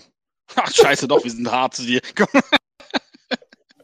Also ich, ich weiß, was du vergessen hast, Lenny, aufzuzählen bei den ganzen Dingen, ist auch Prescott's Press Conference am Ende, wo er sagt, dass er das ganz toll fand, dass die Fans, dass die Fans die Schiedsrichter bewerfen mit Gegenständen. ja. Auch noch eine super Aussage. Ähm, ich, pf, apropos Doug Prescott, wie viel kriegt der im Jahr? Ah, lassen wir das. Ähm, nee, also ich, ich fand, die Cowboys waren zum Glück gibt es Jimmy G, äh, ohne den wäre das wahrscheinlich nicht so interessant noch geworden. Und zum Glück gibt es Kyle Shanahan, der einmal mehr, ähm, wie gesagt, am Ende er coacht, um nicht zu verlieren, statt um zu gewinnen. Ähm, das hatten wir bei ihm ja schon einige Male. Das wird ihm ja so angelastet. Na, aber eigentlich waren die von den Niners waren hier dreiviertel lang hochdominant. Dallas ist nichts eingefallen. Ich hatte auch nicht das Gefühl, dass leider ist Mike McCarthy, ich, tut mir leid, dass ich Cowboys-Fans irgendwie Hoffnung gemacht habe, dass das ein guter Coach sein könnte. Ich habe mich wohl geirrt. Der hat gar nichts dazu gelernt. Ich dachte wirklich, der hat vielleicht gelernt aus seinen Green Bay-Zeiten, aber das ist dasselbe Clock-Management, das ist dasselbe Halbzeit-Adjustments. Was ist das eigentlich? Ähm, ne, ganz, ganz schlimm. Und dann immer dieser, also die Regie war sehr, sehr gut gestern. Immer ihn nach jeder Flagge in Coach eingefangen, der Blick nach oben auf den übergroßen Jumbotron dann Und dann war es aber auch immer so, also es waren halt auch immer Strafen. Und da waren ja. Randy Gregory, ich weiß nicht, was der gestern eingeworfen hat vom Spiel, aber was der für Strafen in der Defense kassiert hat und in der Offense, also es, auch wirklich Timing der Strafen war wirklich, also richtig, richtig lecker, richtig gut. Nee, das war katastrophal und es, es, es ist eigentlich irgendwie insofern Slapstick, weil die Cowboys sich noch vor ein paar Wochen beim Spiel gegen die Cardinals so Chiles beschwert haben und die Strafen, das ist ja alles Quatsch. Und nee, die Cowboys sind ein undiszipliniertes Team. Das haben sie gestern, ich glaube, einen Rekord haben sie eingestellt, ne? mit 14 angenommenen Strafen. Ähm, das war wirklich schlimm und die Cowboys sind am Ende des Tages für mich, haben sie sich einfach wieder selbst bestätigt. Die sind seit Jahren wahnsinnig überheblich, völlig geblendet von dem, was sie mal waren und am Ende des Tages kacken sie einfach wieder richtig ordentlich ab. Und das, da musste man dann als Cowboys-Fan auch mit leben. Ähm, wenn Jerry wieder größer ist als alles andere. Ich, weiß nicht, ob den Cowboys einfach mal so ein Gesamt, vielleicht sollte er die verkaufen. Vielleicht kannst du, ich glaube, ich habe eine Wette laufen mit jemandem und gesagt, die Cowboys gewinnen, solange Jerry Jones der Owner ist, auf keinen Fall mehr ein Super Bowl. Und die Wette läuft jetzt, glaube ich, schon, äh, da war ich noch bei den Sea Devils, also bei den richtigen Sea Devils. Ja. Also die läuft schon 17 Jahre, glaube ich.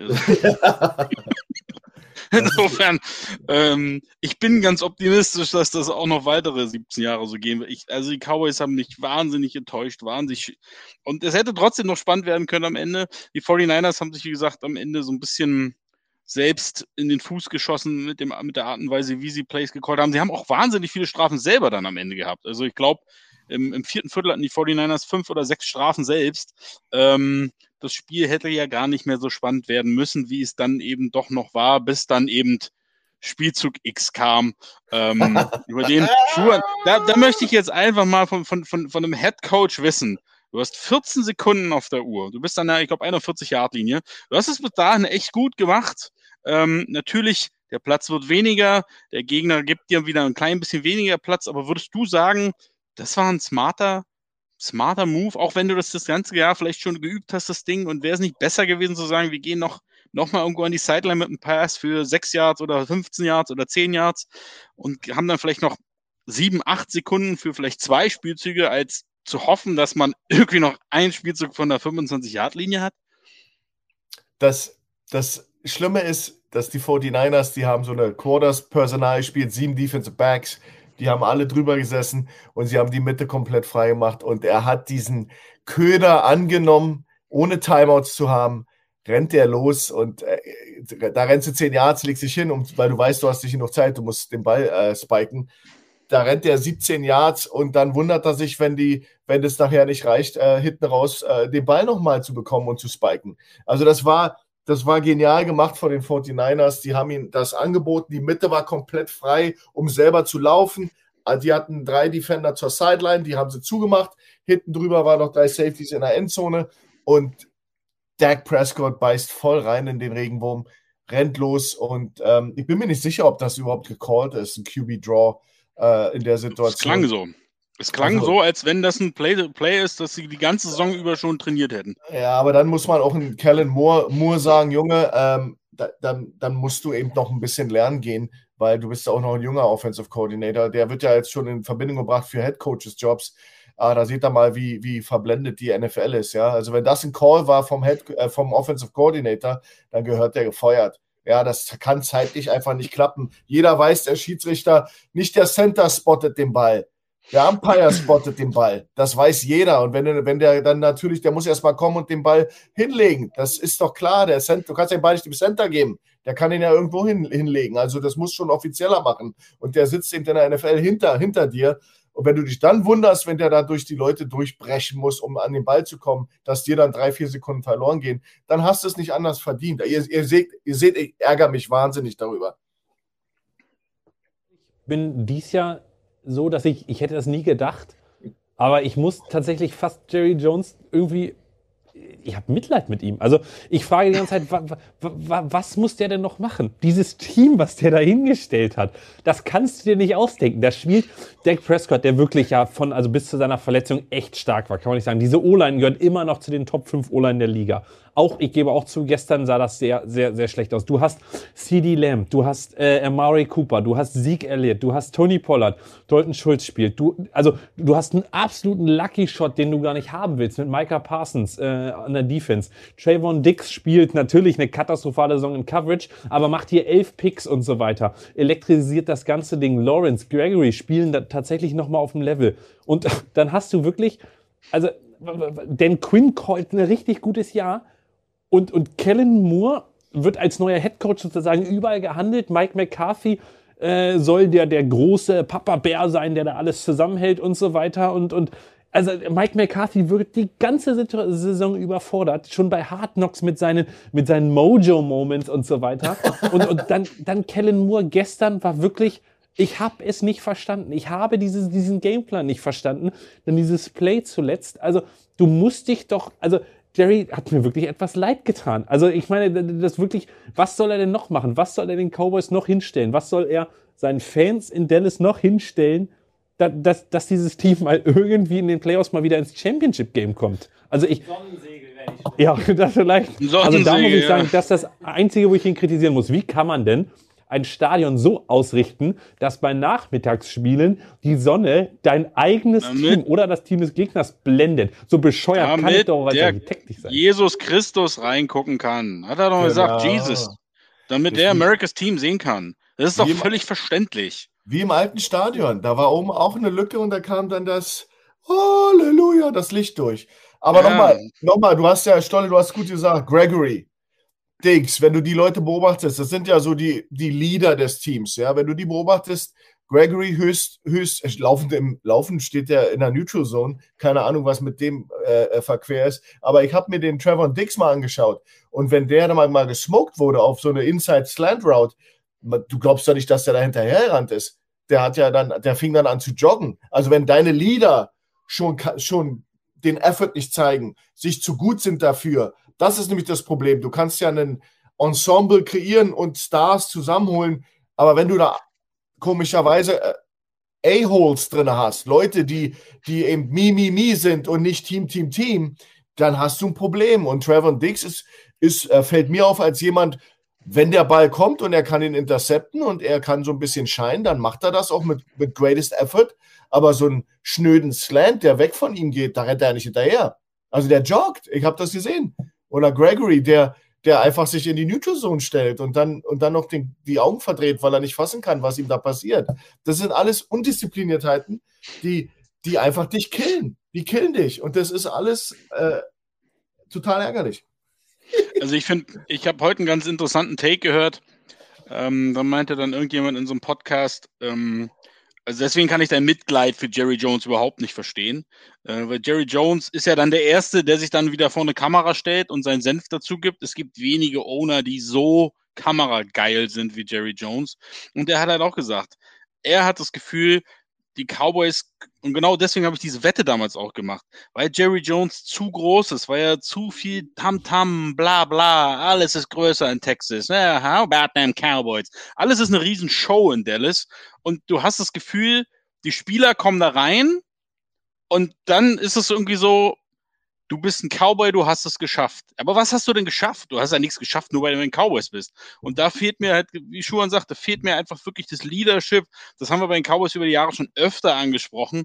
Da fehlt mir einfach wirklich das Commitment. Man hat immer das Gefühl, das ist einfach eine riesen Zirkustruppe. Jedes mhm. Jahr wieder. Ja, und, und da fehlt einfach wirklich und das ja. fängt mit einem Owner an, der sich einfach viel zu oft ins Rampenlicht spielt, statt einfach im Hintergrund zu bleiben, seinen Job zu machen oder andere ihren Job machen lassen und nicht ständig zu jedem Piss irgendwas sagen muss. So ein bisschen wie die Harlem Globetrotters, als wenn du die in der NBA antreten lässt, oder?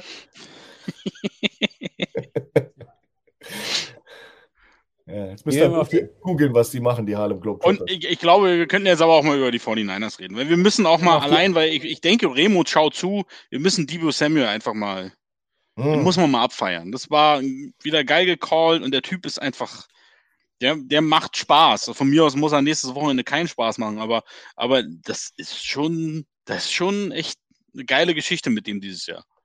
Vor allen Dingen, also ich denke mir so, der kriegt den, der ist ja ein gelernter Receiver und äh, im Receiving schon. Und der kriegt da immer die Handoffs und der läuft, da denkst du so, sag mal, Junge, bück dich mal, der rennt so aufrecht, wo du so denkst, ey, der, der, der wird gleich so umgenockt, aber wenn der sein, der hat ja gestern viermal, glaube ich, das gleiche Play, also diesen Cutback-Run, immer dann auch durch die Mitte, die dann offen war und dann nach außen ausgebrochen, also und der war ja so schnell, so wendig, hat die Löcher so krass gesehen als, als, äh, als Receiver eigentlich, also wirklich so eine geile Allzweckwaffe. Da kann man wirklich äh, äh, und äh, ja, also man hat ja heute, ich habe heute auch so einen Podcast gehört und irgendwie soll er vor dem dritten Versuch gesagt haben sozusagen oder vor seinem Touchdown ran so, äh, Kyle so nach dem Motto, egal was du machst, gib mir einfach den Ball, gib mir einfach den Ball und äh, der, der war ja wirklich, also dieser dieser Touchdown Run, den den Remo hat das so passend geschrieben, den muss man eigentlich vergolden und im Louvre ausstellen äh, und äh, das war tatsächlich hm?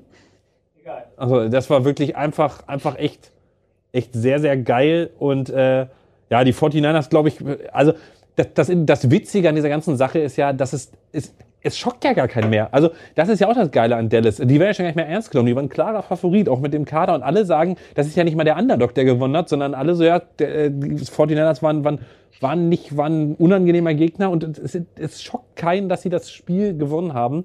Äh, obwohl der Head Coach und der Quarterback, Gott, ich kann Jimmy G nicht mehr sehen auf dem Footballfeld, ja alles dafür tut, dass diese 49ers diese Spiele doch noch verlieren. Also wirklich gestern, der hat schon einmal die Möglichkeit, das Spiel sozusagen zu beenden mit diesem wide open Ball, wo er Ayuk überwirft, wo du so denkst, Junge, Junge, Junge. Und dann diese Interceptions, wo du auch so denkst, alter Finne, das ist so typisch Jimmy G. Und selbst den Quarterback Sneak am, am, äh, am Ende, die Strafe, die es da gab, warum die Cowboys überhaupt nochmal den Ball gekriegt haben, muss man ihm anrechnen. Es ist doch seine Aufgabe als Quarterback, zu sehen, steht denn jeder meiner Spieler überhaupt schon auf Position und still und ich kann doch nicht einfach den Ball snappen lassen und losrennen. Also ich, dieser Typ, ne, wirklich, der, das, der hat zwar einen soliden Floor, aber das, das, das Ceiling ist tatsächlich so niedrig und der hat so wenig Upside und also Stolle, ich, ich glaube tatsächlich, das Spiel nächste Woche läuft darauf hin, dass es super eng ist und dann kommen, müssen die 49ers einmal werfen, Jimmy G, Pick Six, Packers gewinnen. So wird dieses Spiel ablaufen und das war sein letztes Spiel dann für die Niners. Also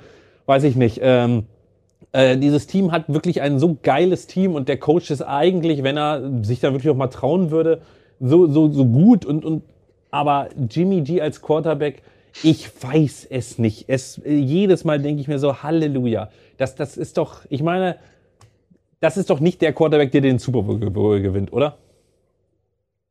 Nee, definitiv nicht. Also, ich glaube, da sind wir uns mittlerweile alle einig, dass er das nicht ist und dass er auch für einen Quarterback, der mittlerweile ja auch sehr viel Erfahrung hat, ähm, immer wieder zu viele Fehler macht und vorher nicht zu viele Head-Scratcher einfach hat. Ähm, deswegen steht er ja seit längerem in der Kritik und man muss ja davon ausgehen, dass wann auch immer die Saison der 49ers ändert, also nächste Woche, ähm, dass es dann sein letztes Spiel für die letztes Spiel für die, für die 49ers gewesen ist. Also, ja. Kein Aber Mitleid. Bei, bei aller Kritik, Lenny, bei aller Kritik, er, er hat sie jetzt in die Playoffs geführt.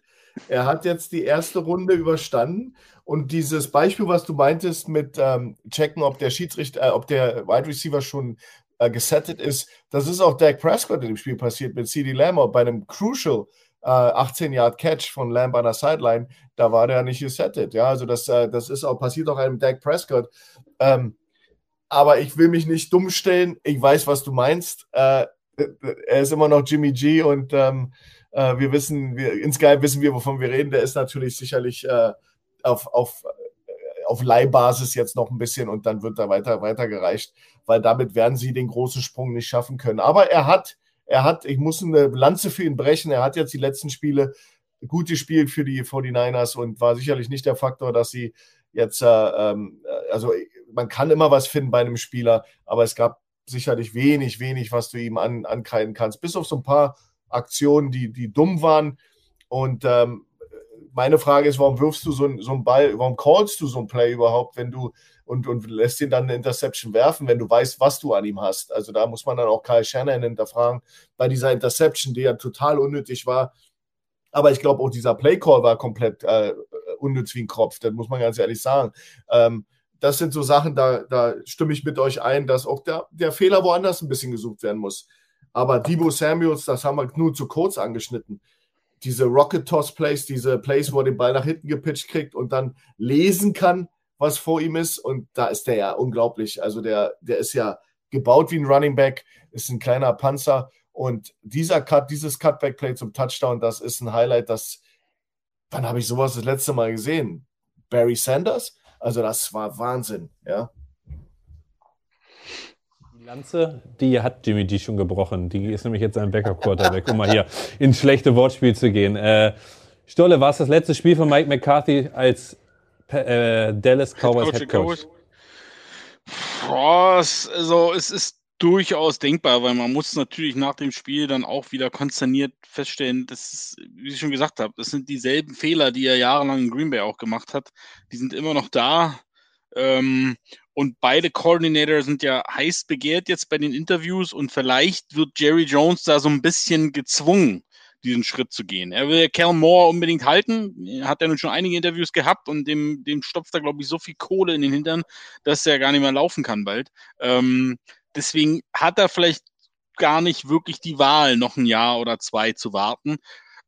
Äh, also ich bin nicht der Meinung, dass Kellen Moore der neue Head Coach der Cowboys sein sollte. Ähm, auf der anderen Seite sollen sie doch machen. Wie gesagt, meine Wette läuft. ähm, deswegen sollen sie es doch machen. Ich kann mir das gut vorstellen, dass die Cowboys hier diese Entscheidung treffen. Ähm, wäre dann insofern interessant, dass wir wieder über das Thema Rooney Rule reden müssen wäre schön, wenn wir über sowas nicht reden müssten. Aber wie funktioniert das, wenn alle Welt sagt, die müssen den Headcoach entlassen, damit der andere Coach der Coach wird und du musst aber noch 20 andere interviewen? Das ist irgendwie auch ein bisschen absurd. Ähm, egal, also ich kann mir gut vorstellen, dass es das letzte Spiel von Mike McCarthy war und dann vielleicht auch das letzte Spiel überhaupt für ihn als Headcoach in der NFL. Weil es gibt ja durchaus Coaches, die auch im Alter nochmal dazulernen und nochmal eine Chance bekommen. Aber bei ihm war das leider, ich habe mir da tatsächlich mehr erwartet gehabt. Ähm, gut denkbar, sehr gut denkbar. Ich glaube, dass, äh, also wenn man Leadership holen möchte, glaube ich, dann würde ich, ich, ich halte, ich habe eigentlich sehr viel von Kellen Moore gehalten. Ich glaube, dass man Dan Quinn, ich glaube, äh, Jerry Jones wäre, Move wäre Dan Quinn als Head Coach vom Defensive Coordinator zu promoten. Ähm, ich meine, was soll sich Jerry sagen? Der hat ein Team mal in den Super Bowl auch gebracht. Mike McCarthy hat den auch mal gewonnen. Vielleicht ist das so seine Denke. Vielleicht schaffen sie es nochmal. Ähm, wir werden wir werden sehen. Remo ist ja bekanntlich 49ers-Fan. Der hat sich gestern bestimmt gefreut. Ja, der äh, textet hier schon im, im YouTube-Chat die ganze Zeit. Was textet er denn? Hat, ach, hat egal, er ist einfach da und ist äh, mit seiner ganzen Liebe überstrahlt er hier alle und alles ist rosa hier bei mir auf YouTube. Ist furchtbar. Remo, hast du dich denn rasiert dazu, zu deinem? Hast du dich denn rasiert? Nein, die Cowboys wurden rasiert. Ja, rasiert ist aber ein sehr gutes Stichwort.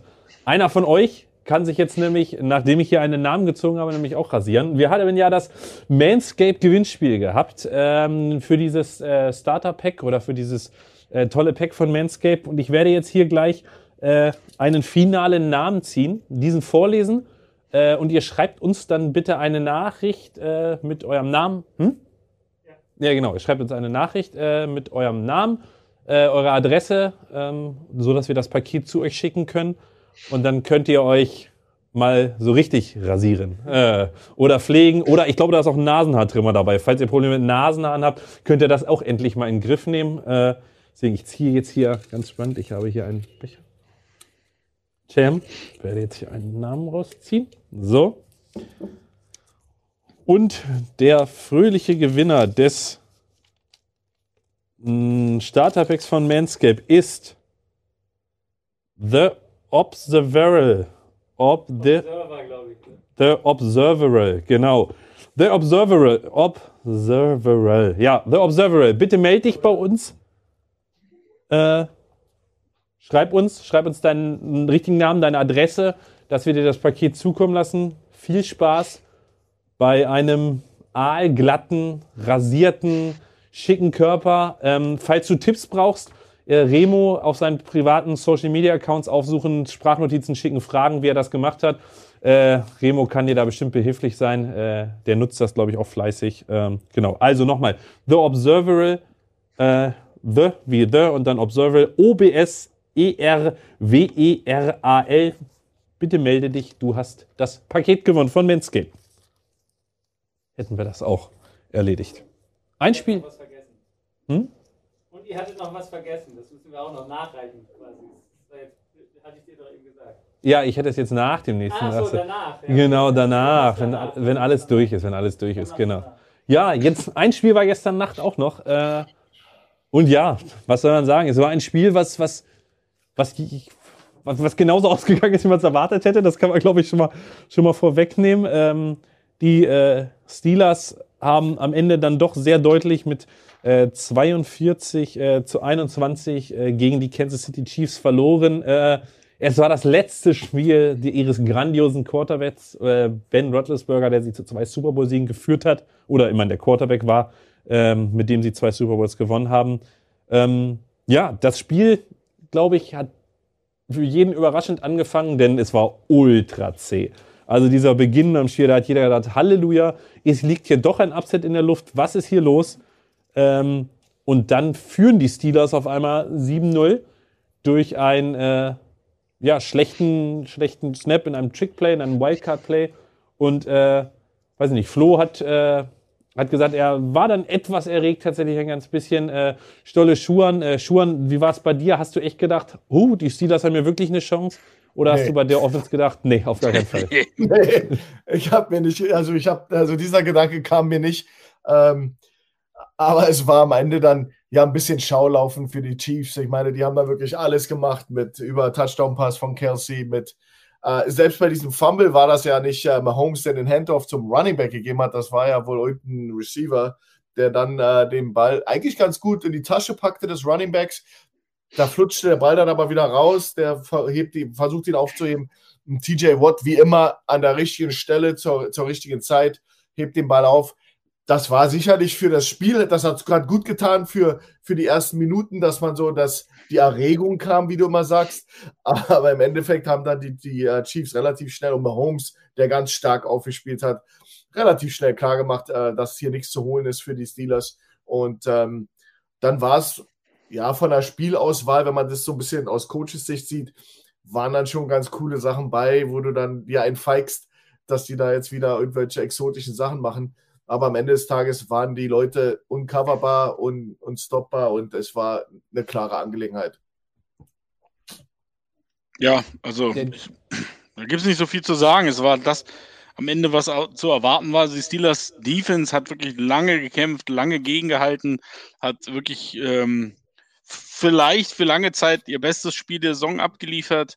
Ähm, aber die Offense ist einfach, tut mir leid, die, die Offense ist, äh, ist nicht mal wirklich NFL-würdig. Das ist die ganze Saison schon so. Die Offense ist unfassbar traurig, unfassbar schlecht. Ähm, da hat sich Najee Harris auch noch den besten Zeitpunkt für seinen ersten NFL-Fumble ausgesucht. Ähm, Also es lief alles, ja, wie man es erwarten konnte. Die es war so ein bisschen wie, wie hab's heute Morgen ja auch schon gesagt, ja, man, mit den Steelers hat man gerechnet, mit den Eagles vielleicht nicht ganz so schlimm, dass es so ausfällt, aber irgendwie im Starter Pennsylvania, ähm, da ist, ist dann doch nicht so toll. Also es halt super deutlich und die Chiefs haben da ganz easy peasy sind da durchmarschiert. Also das war, das ist halt schade, weil am Ende waren von den bisherigen Wildcard Games zwei lebten von der Spannung, waren aber eigentlich nicht so schön anzusehen, wenn man ehrlich ist. Und die anderen drei waren halt unfassbar dominant. Also, boah, das war ja nicht, nicht, nicht unbedingt schön. Also, ich will lieber ein entertaining, spannend alles sehen. Also, ich hoffe, da, dass vielleicht kriegen wir heute ein besseres Spiel heute Nacht zu sehen. Ähm, bei dem, es war der Abgesang von Big Ben. Viel Spaß in der Rente. Ähm, bin gespannt, wo, wo wir ihn wiedersehen werden. Was, was, wo der auftaucht in ein paar Jahren. Ich kann ihn mir nicht als TV-Experten vorstellen. Tatsächlich nicht. Ich glaube, der, der ist ja auch, also ich glaube, der ist am wenigsten gemochte gefühlt Quarterback, selbst im eigenen Team. Wenn du das so siehst und alle Geschichten oder so über ihn hörst. Ich, also ich kann mir tatsächlich irgendwo vorstellen, also nicht, vielleicht, nee, eigentlich auch das nicht. Also ich, eigentlich kann ich mir nur vorstellen, in so einer Berghütte, wo er davor sitzt, in, in seinen Sachen, in diesem roten Holzfällerhemd, was er dann manchmal gerne anhat, Mütze auf, zwei Hunde, mit denen er spielt, äh, weiß ich nicht, was schnitzt dabei, fischen geht. So kann ich mir tatsächlich Big Ben nach, in seiner Rente vorstellen. Äh, so wirklich, Du, du redest gerade von Brett Favre. so ähnlich wie Brett Favre. Äh, genau. Ich glaube, eins, also ein Stat, der dieses Spiel sehr gut beschreibt, ähm, oder den, die Diskrepanz. Ähm, Big Ben hatte äh, ein Average sozusagen seiner Würfe von 4,9 Yards. Patrick Mahomes von 10,4. Also ich meine, ich glaube, da muss man kein Experte sein, äh, um, um, da die, die, Diskrepanz zu sehen. Und ähm, ja, es, ja man, man fragt sich dann, hätten die Chargers nicht vielleicht doch lieber in die Playoffs gesollt? Äh, ja, gut, das ist halt so. Irgendeiner, die Chargers, ja, hätten ja auch durchaus reinkommen können. Ne? Ähm, was ich am traurigsten eigentlich fand, war, als die Steelers am Ende ihre Punkte gemacht haben und, und plötzlich diese ganzen Dankpässe, ne? Die werden, sind natürlich dann noch dankbar. Die Defense gibt ihnen genau das, dass sie ihre drei, vier, fünf, sechs Yards machen können. Und auf einmal sah diese Offense so, wow, da, da ging das auf einmal. Und es war, es tat einem aber eigentlich so leid, weil, weil es war wirklich so, die Chiefs so von wegen, ja, lass mal jetzt zu Ende bringen, den Scheiß hier. Das, das, genau. Das war irgendwie, das war irgendwie so traurig, das zu sehen, wie die Ding, Ding, Ding verteilen. Oh, noch ein Touchdown. Ja, whatever, ey, komm, ist kalt hier, wir wollen ins Warme. ja, so ein bisschen hast du, hast du die Vergangenheit gegen die Zukunft spielen sehen. Also du hast einen, einen Stern, der am, am äh, Ausblenden ist äh, mit, mit, mit den Steelers und ihrem Quarterback gesehen gegen den aufgehenden Stern, die Zukunft in der NFL. So wird Football gespielt in der NFL, besonders im Angriff. Und dann wird viel Arbeit auf die Steelers zukommen und dem, ja, jetzt den Franchise Quarterback finden. Weil im Roster ist der definitiv nicht. Und nee. äh, jetzt, jetzt, muss man, jetzt muss man sehen, wo sie den herbekommen. Aber das ist natürlich auch äh, sehr spannend, weil grundsätzlich bin ich, habe ich schon Sympathien für die Steelers und die Franchise. Das ist ja ein Dinosaurier in, diesem, in dieser Liga und ein, ein Team, was eben doch eigentlich nach meinem Geschmack geführt wird. Auch von Tomlin. Also es ist ja für mich auch ein toller Trainer. Aber die haben so ein bisschen, äh, sind die überfahren worden von der Realität und jetzt haben sie ein Jahr verschwendet und jetzt müssen sie ganz, ganz, ganz, ganz schnell dafür sorgen, dass sie jetzt sozusagen ihren, ihren, ihr Auto aufmöbeln, dass das wieder mitfahren kann auf der Autobahn. Das, das, da bin ich voll deiner Meinung. Sie haben am Ende, ich glaube, das war auch irgendwann klar und das war auch Ihnen, glaube ich, irgendwann klar, dass dieses, lass uns das nochmal mit Big Ben ein Jahr, da das noch aus ihm rausquetschen, das irgendwann relativ früh in der Saison, glaube ich, klar war, das war nicht die geilste Entscheidung. dafür finde ich es Riesenrespekt, dass sie die Playoffs am Ende irgendwie noch geschafft haben. Aber die Schwierigkeit ist halt jetzt, ich bin auch deiner Meinung, der nächste Quarterback, also zumindest wenn es um Long Term geht, ist nicht auf dem Roster. Aber sie haben halt auch echt viele Free Agents. Ne? Also ich weiß nicht, selbst wenn du jetzt versuchst, irgendeinen großen Namen zu holen, da bleibt nicht mal viel Geld übrig, ja. Also da sind schon ein paar ordentliche Namen, Joe Hayden, Juju und und und Terrell Edmonds und noch einige andere, die alle auf dem, auf dem Markt sind. Kannst du die dann überhaupt noch halten? Und ist es das wert, um jetzt einen Quarterback einzukaufen, äh, der übrigens dann auch hinter einer ziemlich beschissenen O-Line spielen müsste? Will man das überhaupt? Ja? Oder ist am Ende vielleicht tatsächlich so, dass du sagst, Vielleicht fällt er uns in den Schoß und wir holen Kenny Pickett. Dann kommt er von der University of Pittsburgh zu den Pittsburgh Steelers. Das wäre doch geil. Kannst du auch haben. Ich kann mal eine Blitzumfrage machen im Chat. Was glaubt ihr, wer ist der neue, nächste Starting Quarterback der Steelers nächstes Jahr? Äh, mein Tipp ist tatsächlich äh, Marcus Mariota, habe ich schon mal gesagt. Ähm, du bist doch völlig bescheuert. als Übergang, natürlich nicht als Übergang. Ähm, Dann kannst du auch Dwayne Haskins nehmen. was oh ich, oder ja, Jimmy G wäre auch schön. Jimmy G! Ja. Oh, Was herrlich. ich schön finde, der, äh, auch eine, eine, gute Statistik, Trivia zum äh, Spiel. Patrick Mahomes hatte gestern in 10 Minuten 31 fünf Touchdowns. Also nachdem es gar nicht gelaufen ist. Fünf Touchdown-Pässe. Also ähm, du hast es ja gesagt, Stolle, wir hatten drei echt oder dominante Spiele. Ähm, ich finde, was man in diesen Playoffs gerade extrem sieht, ist, welches Team hat eine Elite- Quarterback, beziehungsweise einen Quarterback, der seit ein paar Wochen vielleicht oder auf Eliteweg ist und welcher nicht. Ich meine, gewonnen haben Teams mit Joe Burrow, dem man das sicherlich noch nicht ansprechen kann, aber dem man sagen kann, er spielt, ist auf dem besten Wege, spielt auf dem Level. Josh Allen, Tom Brady, Patrick Mahomes, das sind die Quarterbacks, die bislang gewonnen haben und Jimmy G. Den, den, den Reg Ausnahmen bestätigen ja immer die Regel, aber du merkst schon, die Quarterback-Diskrepanz ist in dieser Liga. Es ist das Wichtigste, deinen Franchise-Quarterback zu finden, der dich auf Jahre weiterbringt. Ähm, ja, bei euch, bei euch im, im, Chat tatsächlich Steelers holen Fitzmagic, das war ja auch nochmal schön. Ähm, Jimmy G, Kirk Cousins, Jimmy G, Andy, Dol Andy Dalton finde ich auch schön. Den Gärtner. Gardner Minshew, das, äh, Gardner Minshew, äh, Mike Tomlin. Zwei Fashion-Ikonen unter sich. Das, das wäre auch ganz. Das, das wäre natürlich auch nicht schlecht. Ehrlich. Ja, du, wer weiß. Vielleicht sollten sie den Huntley aus Baltimore versuchen loszueisen. Ja, ich glaube, das funktioniert nicht. Aber das, äh, so, also da, da bin ich sehr gespannt. Das wird, äh, das, es gibt ja viele Teams, deren Quarterbacks nur noch ein Jahr Vertrag haben. Also da könnte ich mir durchaus vorstellen, dass das eine oder andere Team bereit wäre, ähm, da einen Neuanfang zu machen. Das könnte sehr interessant sein. Weil natürlich sind die Steelers halt ein Name. Ja, also ich glaube, es ist klar für mich, dass die Steelers nächstes Jahr nicht zwingend Stand jetzt zu dem Playoffs-Team zählen würden. Da sehe ich doch echt viele Free Agents. Aber vielleicht ist es erstmal ein Jahr Übergang. Hm, Wir haben halt einen geilen Coach. Ja, die haben schon ein paar Waffen, die haben ein paar starke Spieler, aber insgesamt ja, wirkt es auf einmal so, als wenn die Bengals da vorbeigerauscht sind. Ja, und äh, die Browns sehen schon wieder aus wie die Browns. Ähm, und dann hast du die Ravens, die nächstes Jahr vielleicht auch mal äh, mit ihrem ersten Team spielen dürfen und nicht mit am Ende dem 15. Cornerback und ich weiß nicht, wer da alles noch auf dem Platz stand. Also das könnte ein hartes Jahr für die Steelers werden. Ja, aber absolute Priorität, äh, weil du sagtest, Stolle, ja, dann können sie ja die anderen nicht halten, weil die so viele äh, Leute im letzten Jahr haben oder Free Agents.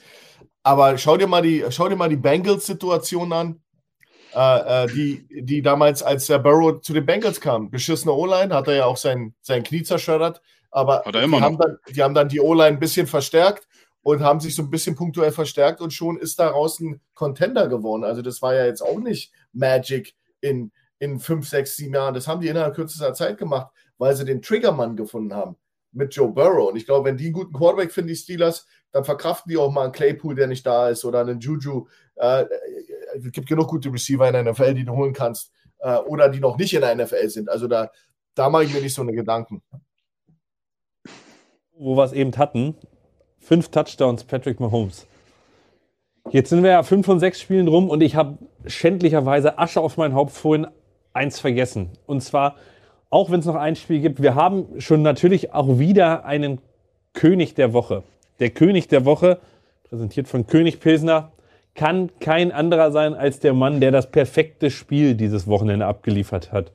Und zwar die Nummer 17 der Buffalo Bills, Josh Allen. Ich meine, fünf Touchdowns, vier Incompletions oder fünf, glaube ich, am Ende.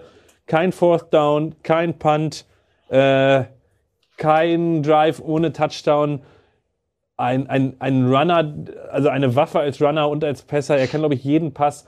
Bill Belichick in den Urlaub geschickt für alle. Also, ich, wa- was für Argumente braucht es noch, um König der Woche zu werden? Äh, hat, ich glaube, braucht man nicht. Ich glaube, völlig verdient unser König der Woche, Josh Allen von den Buffalo Bills. Ein Elite-Quarterback mit einem Elite-Vertrag, der, glaube ich, die AFC East auf die nächsten Jahre dominieren kann, wie eventuell wie Brady es ein paar Jahre gemacht hat. Schauen wir. Schauen wir mal, äh, wie es wird. Hoffen wir, dass er seinen Offensive Coordinator behält. Ich hoffe, dass Brian Daboll mit sehr, sehr viel Geld gehalten werden kann in Buffalo und dass der kein Head Coach irgendwo anders wird. Das hat er nicht verdient, weil das geht nur schief. So. ähm, aber das war's von den Spielen vom Super Wildcard Weekend am Samstag und Sonntag. Gott, was für ein Begriff immer. Ähm, ein Spiel haben wir aber heute noch. Äh, und zwar ein Division-Matchup. Die NFC West, die Division, die einzige, die drei Teams in die Playoffs geschickt hat, wird heute noch ein Spiel bestreiten. Und zwar die Arizona Cardinals sind zu Gast bei den Los Angeles Rams. Das Stadion, wo der Super Bowl stattfindet. Generalprobe für die Rams mit ihrem neuen Quarterback in den Playoffs. Eigentlich spricht doch nicht viel für die Cardinals, oder? Hm. Hm. Wie, wie, wie, wie ausgeglichen waren die letzten zwei Spiele? Das war ja jeweils beim Gegner zu Hause gewonnen. Also das war ja äh, in Woche 4, glaube ich, ein äh, 37-20 der Cardinals gegen die Rams. Mhm. Und dann war es äh, die Retourkutsche 30-23 gewinnen die Rams äh, bei den Cardinals. Ähm, ja, beide natürlich so ein bisschen zum Ende der Saison unterschiedlich. Die Cardinals 1 und 4, reguläre Saison beendet. Äh, Rams 4 und 1 und haben dann gegen die 49ers ärgerlicherweise verloren, ähm, kurz vor Toreschluss. Aber außer diesen beiden Dingen haben sie beide sehr, sehr ähnliche Probleme. Ja, also beide ein Quarterback, die äh, jeweils ein Quarterback, der sein erstes Postseason-Game gewinnen will. Du hast besonders einen Älteren, der bei den Rams spielt, der eben auch äh, wirklich ähm, den, den es juckt, jetzt mal endlich in Playoffs zu sein und erfolgreich da zu spielen mit Stafford. Beide Mannschaften, nach meinem Empfinden, Riesenprobleme in der Passabwehr, besonders bei den Rams. ich habe, äh, die haben die, die beide Starting Safeties wohl verloren in, in der letzten Woche mit, mit uh, Fuller und ähm, ähm, äh, Rapp ähm, und haben jetzt einen Eric Weddle gesigned, äh, wenn ich da nicht falsch liege, ähm, ja, ja. der 37 Jahre alt ist und zwei Jahre mit den Homies auf der Straße gewürfelt hat und gar nicht mehr Football gespielt hat. Also von daher, der hat seine, sein Geld ausgegeben und hat gechillt. Und damit jetzt in so ein Spiel gegen Kyler Murray, Murray der ja mit äh, Kirk und Green und äh, äh, Moore und das kann, kann schon wahnsinnig cool werden, das Spiel. Also ich freue mich da schon drauf, dass da, weil es da so viele Unbekannte gibt, besonders auch Passabwehr eben. Beide Mannschaften übrigens, also die Cardinals lassen ja einen Haufen explosiver Plays zu. Ich glaube, die sind richtig schlecht gegen den plus 20 Yard. Äh, alles, was über 20 Yard ist, lassen sie immer gerne zu. Und ähm, das, äh, das spricht für eine explosive Mischung. Ja, also ich, ich bin voll deiner Meinung. Natürlich ist es äh, nicht optimal, wenn du am Ende der Saison noch so eine Verletzung überstehen musst. Und das wird sicherlich eine Rolle spielen, aber ähm, ich, für, für mich ist es zum einen wieder das Thema Erfahrung. Also die Rams sind so viel mehr Playoff erfahren. Sicherlich nicht unbedingt ihr Quarterback. Der hat auch schon mal Playoffs gesehen, aber äh, nie an irgendeinem Sieg geschnüffelt. Aber sie haben sehr viele Playoff-erfahrene Spieler am Start. Sie sind ja auch so, äh, sind jetzt schon zusammengebaut, damit sie dieses Jahr irgendwas reißen, ne? Muss man ja auch sagen. Sie haben vielleicht ein bisschen mehr Druck. Äh, sie haben auch einen Coach, der genau weiß, wie man in den Playoffs performt und all das hat Arizona nicht. Und das ist so, das war halt so ein bisschen eben jetzt auch gestern und vorgestern zu sehen, die Teams, die da mehr oder weniger neu sind, dass die schon Probleme hatten, äh, diesen Next Step zu gehen, den in den Playoffs gehen müssen. Und deswegen glaube ich, dass die Rams, dass das, äh, ey, das Wildcard Weekend ist halt bisher so. Ich glaube, das wird eine dominante Nummer für die Rams. Hm. Hm. Alternativ wird es einfach hässlich und ganz viele Strafen. Das kennen wir ja schon. Ich ja. glaube, ich stimme, also Stoll, das ist ja Wahnsinn heute. Ich stimme dir wirklich zu 100% zu. Ich bin genau deiner Meinung. Ja, also ich glaube, wenn Stafford heute nicht beschließt, wieder mal am Anfang oder das Spiel dem Gegner, also den Jimmy G zu, den Jimmy Seinen G inneren zu Jimmy G zu channeln. Genau. äh, dann glaube ich, haben die, die Cardinals heute keine, keine Chance.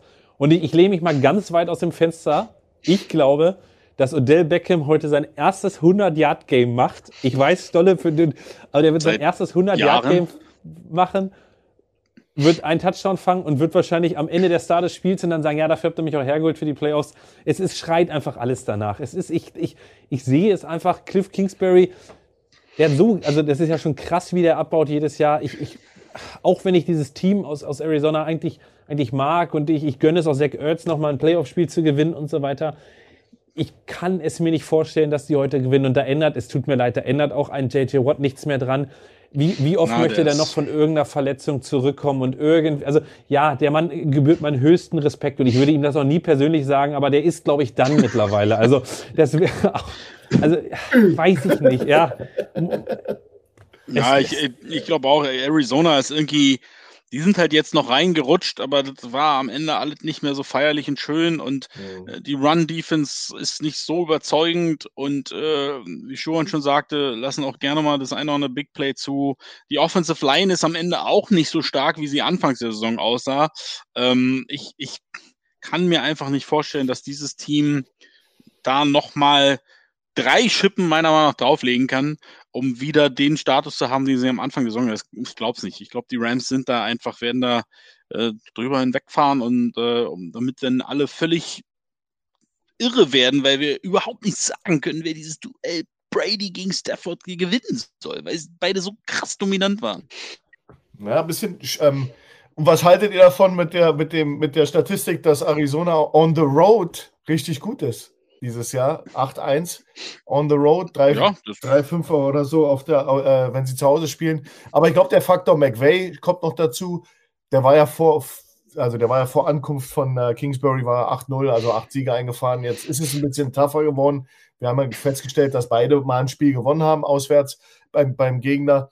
Aber McVay und Kingsbury, die jungen, die jungen Genies, die äh, Yuppies, die, die äh, Next Generation äh, Boys, ja, na, na, die sind ja, sie sind ja nun mal, schau sie dir an. Ja, das ist die, das ist ja eine ganz spezielle Gruppe von elitären Coaches, die da arbeiten. Sehr, beide sehr, sehr gut.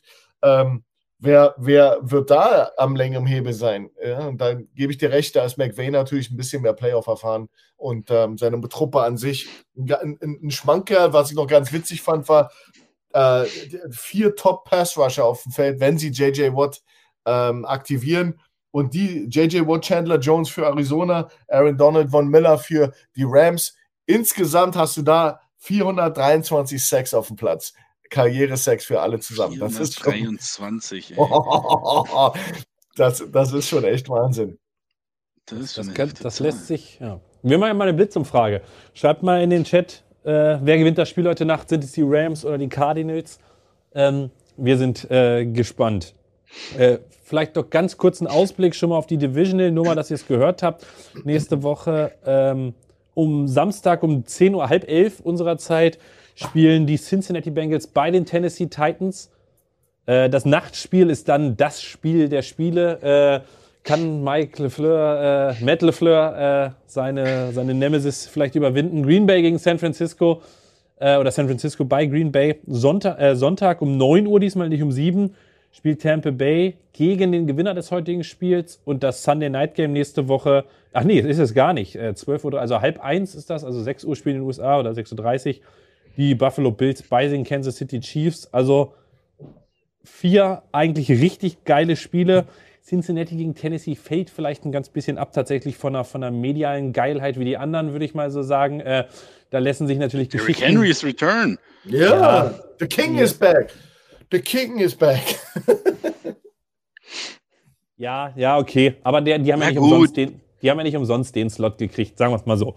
Ähm, ja, hier, um das nochmal aufzulösen, eure Blitzumfrage, eigentlich sagt ihr auch alles Rams, Rams, Rams, Rams, Rams, Rams, Rams. Einmal Cardinals, zweimal Cardinals. Äh, also auch eigentlich alles für die Rams. So wie Stoll und ich es auch gesehen haben. Ich auch. 28, 21 für die Rams. Oh, ich hab- siehst du? Ich, Also- ich wollte nur, ich wollte nur so ein bisschen Devil's Advocate spielen. Also wird es eine klare Sache heute. Ja, das waren alle Spiele dieses Wildcard-Wochenendes. Ähm, wenn ihr heute Nacht das Spiel guckt, Empfehlung von mir, guckt es mit dem Manning-Broadcast. Wenn ihr kein Fan der Teams seid, weil das ist, ihr kriegt nichts vom Spiel mit, aber es ist wahnsinnig lustig. Äh, heute hat sich, glaube ich, äh, The Rock als Gast angemeldet. Ähm, also der Manning-Broadcast ist bei NFL Game Pass zu sehen oder so. Guckt euch an, wahnsinnig witzig. Äh, ja, was kommt die Woche noch von uns? Es kommt eine neue Folge Money Downs Schuhen. Ja, die kommt morgen. Und äh, frisch am Start mit äh, Coach Max aus Miami, direkt für euch.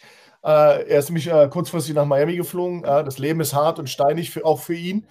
Und ähm, er, er wird davon aus der, von der Terrasse des Hard Rock Cafés, weiß nicht, am Boulevard, da mit mir dann so ein Ding schmeißen. Und dann Donnerstag natürlich, ja? Icing the Kicker, wenn ich da nicht zu sehr vorgreife. Aber vielleicht, Lenny, kannst du da was zu sagen? Aber das ist das neue Ding hier. Kicker, ein neuer Podcast zusammen mit dem Kicker X-Footballerei. Äh, wir besprechen alle Spiele für das kommende Wochenende. Äh, letzte Woche Folge 1, äh, Icing the Kicker, überall da, wo es Podcasts gibt. Ähm, ein wunderschönes Format, ein wunderschöner Podcast. Äh, es war eine sehr schöne Folge 1, diese Woche Folge 2 mit den ganzen äh, Vorausschauten auf das, auf das Wochenende, auf die Divisional Round. Da wissen wir dann auch, ob es die Rams oder die Cardinals sind. Äh, ja, Stolle, kommt äh, Samstag noch ein Bam und Bärtig oder ja, letzte Woche kam es ja Sonntag, also dadurch, dass äh, jetzt keine Wirtsballerei aktuell natürlich gibt, auch wegen Icing the Kicker, deswegen äh, irgendwas kommt am Wochenende. Frag mich noch nicht nach dem Thema. Hm. ich hätte eins, Mockdraft. Mock Draft. Ja, eigentlich, eigentlich ist er überfällig, der Erste. Das stimmt natürlich. Ja, ja, aber jetzt so mitten in den Playoffs. Hm, naja, mal gucken. Willst du wohl sehen, dass die Eagles einen Quarterback draften? Ich bin gespannt, was du machst, ja, drei Fix. Se- Seid ihr so früh mit diesen Mock-Drafts? Also, ich meine, der, Normalerweise mache ich einen schon Ende November. Einfach nur aus? Jux und Dallerei. der Kadaver der Saison ist noch nicht mal kalt und ihr macht schon Mock-Drafts. Früh, wenn er aussteht, ist es schon wahrscheinlich draußen. Die neue Folge des äh, Frühstückseis. Flo, wen hast du morgen zu Gast? Oh, ich muss erstmal Günter Zapf über seine Niederlage helfen und dann ähm, äh, mal gucken, wie er, wie er das Spiel heute Nacht sieht. Du bist Günther für- Ja, Günther ist der Cowboys-Fan auf diesem Ja. Planeten. Ja, Ja, das Günther eine traurige wird, Angelegenheit. wird leiden, ja. ja, ja. Ich meine, Super Bowl oder Bast, ne? Dann ist es wohl Bast wieder. Äh, also morgen Frühstücksei mit Flo und Günter Zapf zum heutigen Spiel. Und ansonsten den Rest der Woche Icing the Kicker, Bam und Bertig, Money Downs mit Coach Schuhan und Coach Max. Yeah. Das, glaube ich, ist alles, was so kommt. Habt eine schöne Woche. The, ich sag's nochmal, The Observer, melde dich bei uns. Diesen Namen, ich werde es nicht mehr lernen. Äh, Ich glaube, es heißt Observer HL. Ach so. Oder Observer HL, das kann natürlich auch sein. Melde dich bitte bei uns. Schuhan, vielen Dank, dass du da warst. Sehr gerne. Ich, ich fahre jetzt wieder in deine Richtung. äh, Stolle, auch schönen Dank, dass du da warst. Danke, dass ich da sein durfte. In Schönen drei Wochen fahre euch, ich in deine Richtung. habt einen schönen Abend, habt eine schöne Woche, genießt das Spiel heute. Gehabt euch wohl. Ciao, ciao. Ciao. Das war's für heute. Bis zum nächsten Mal in der.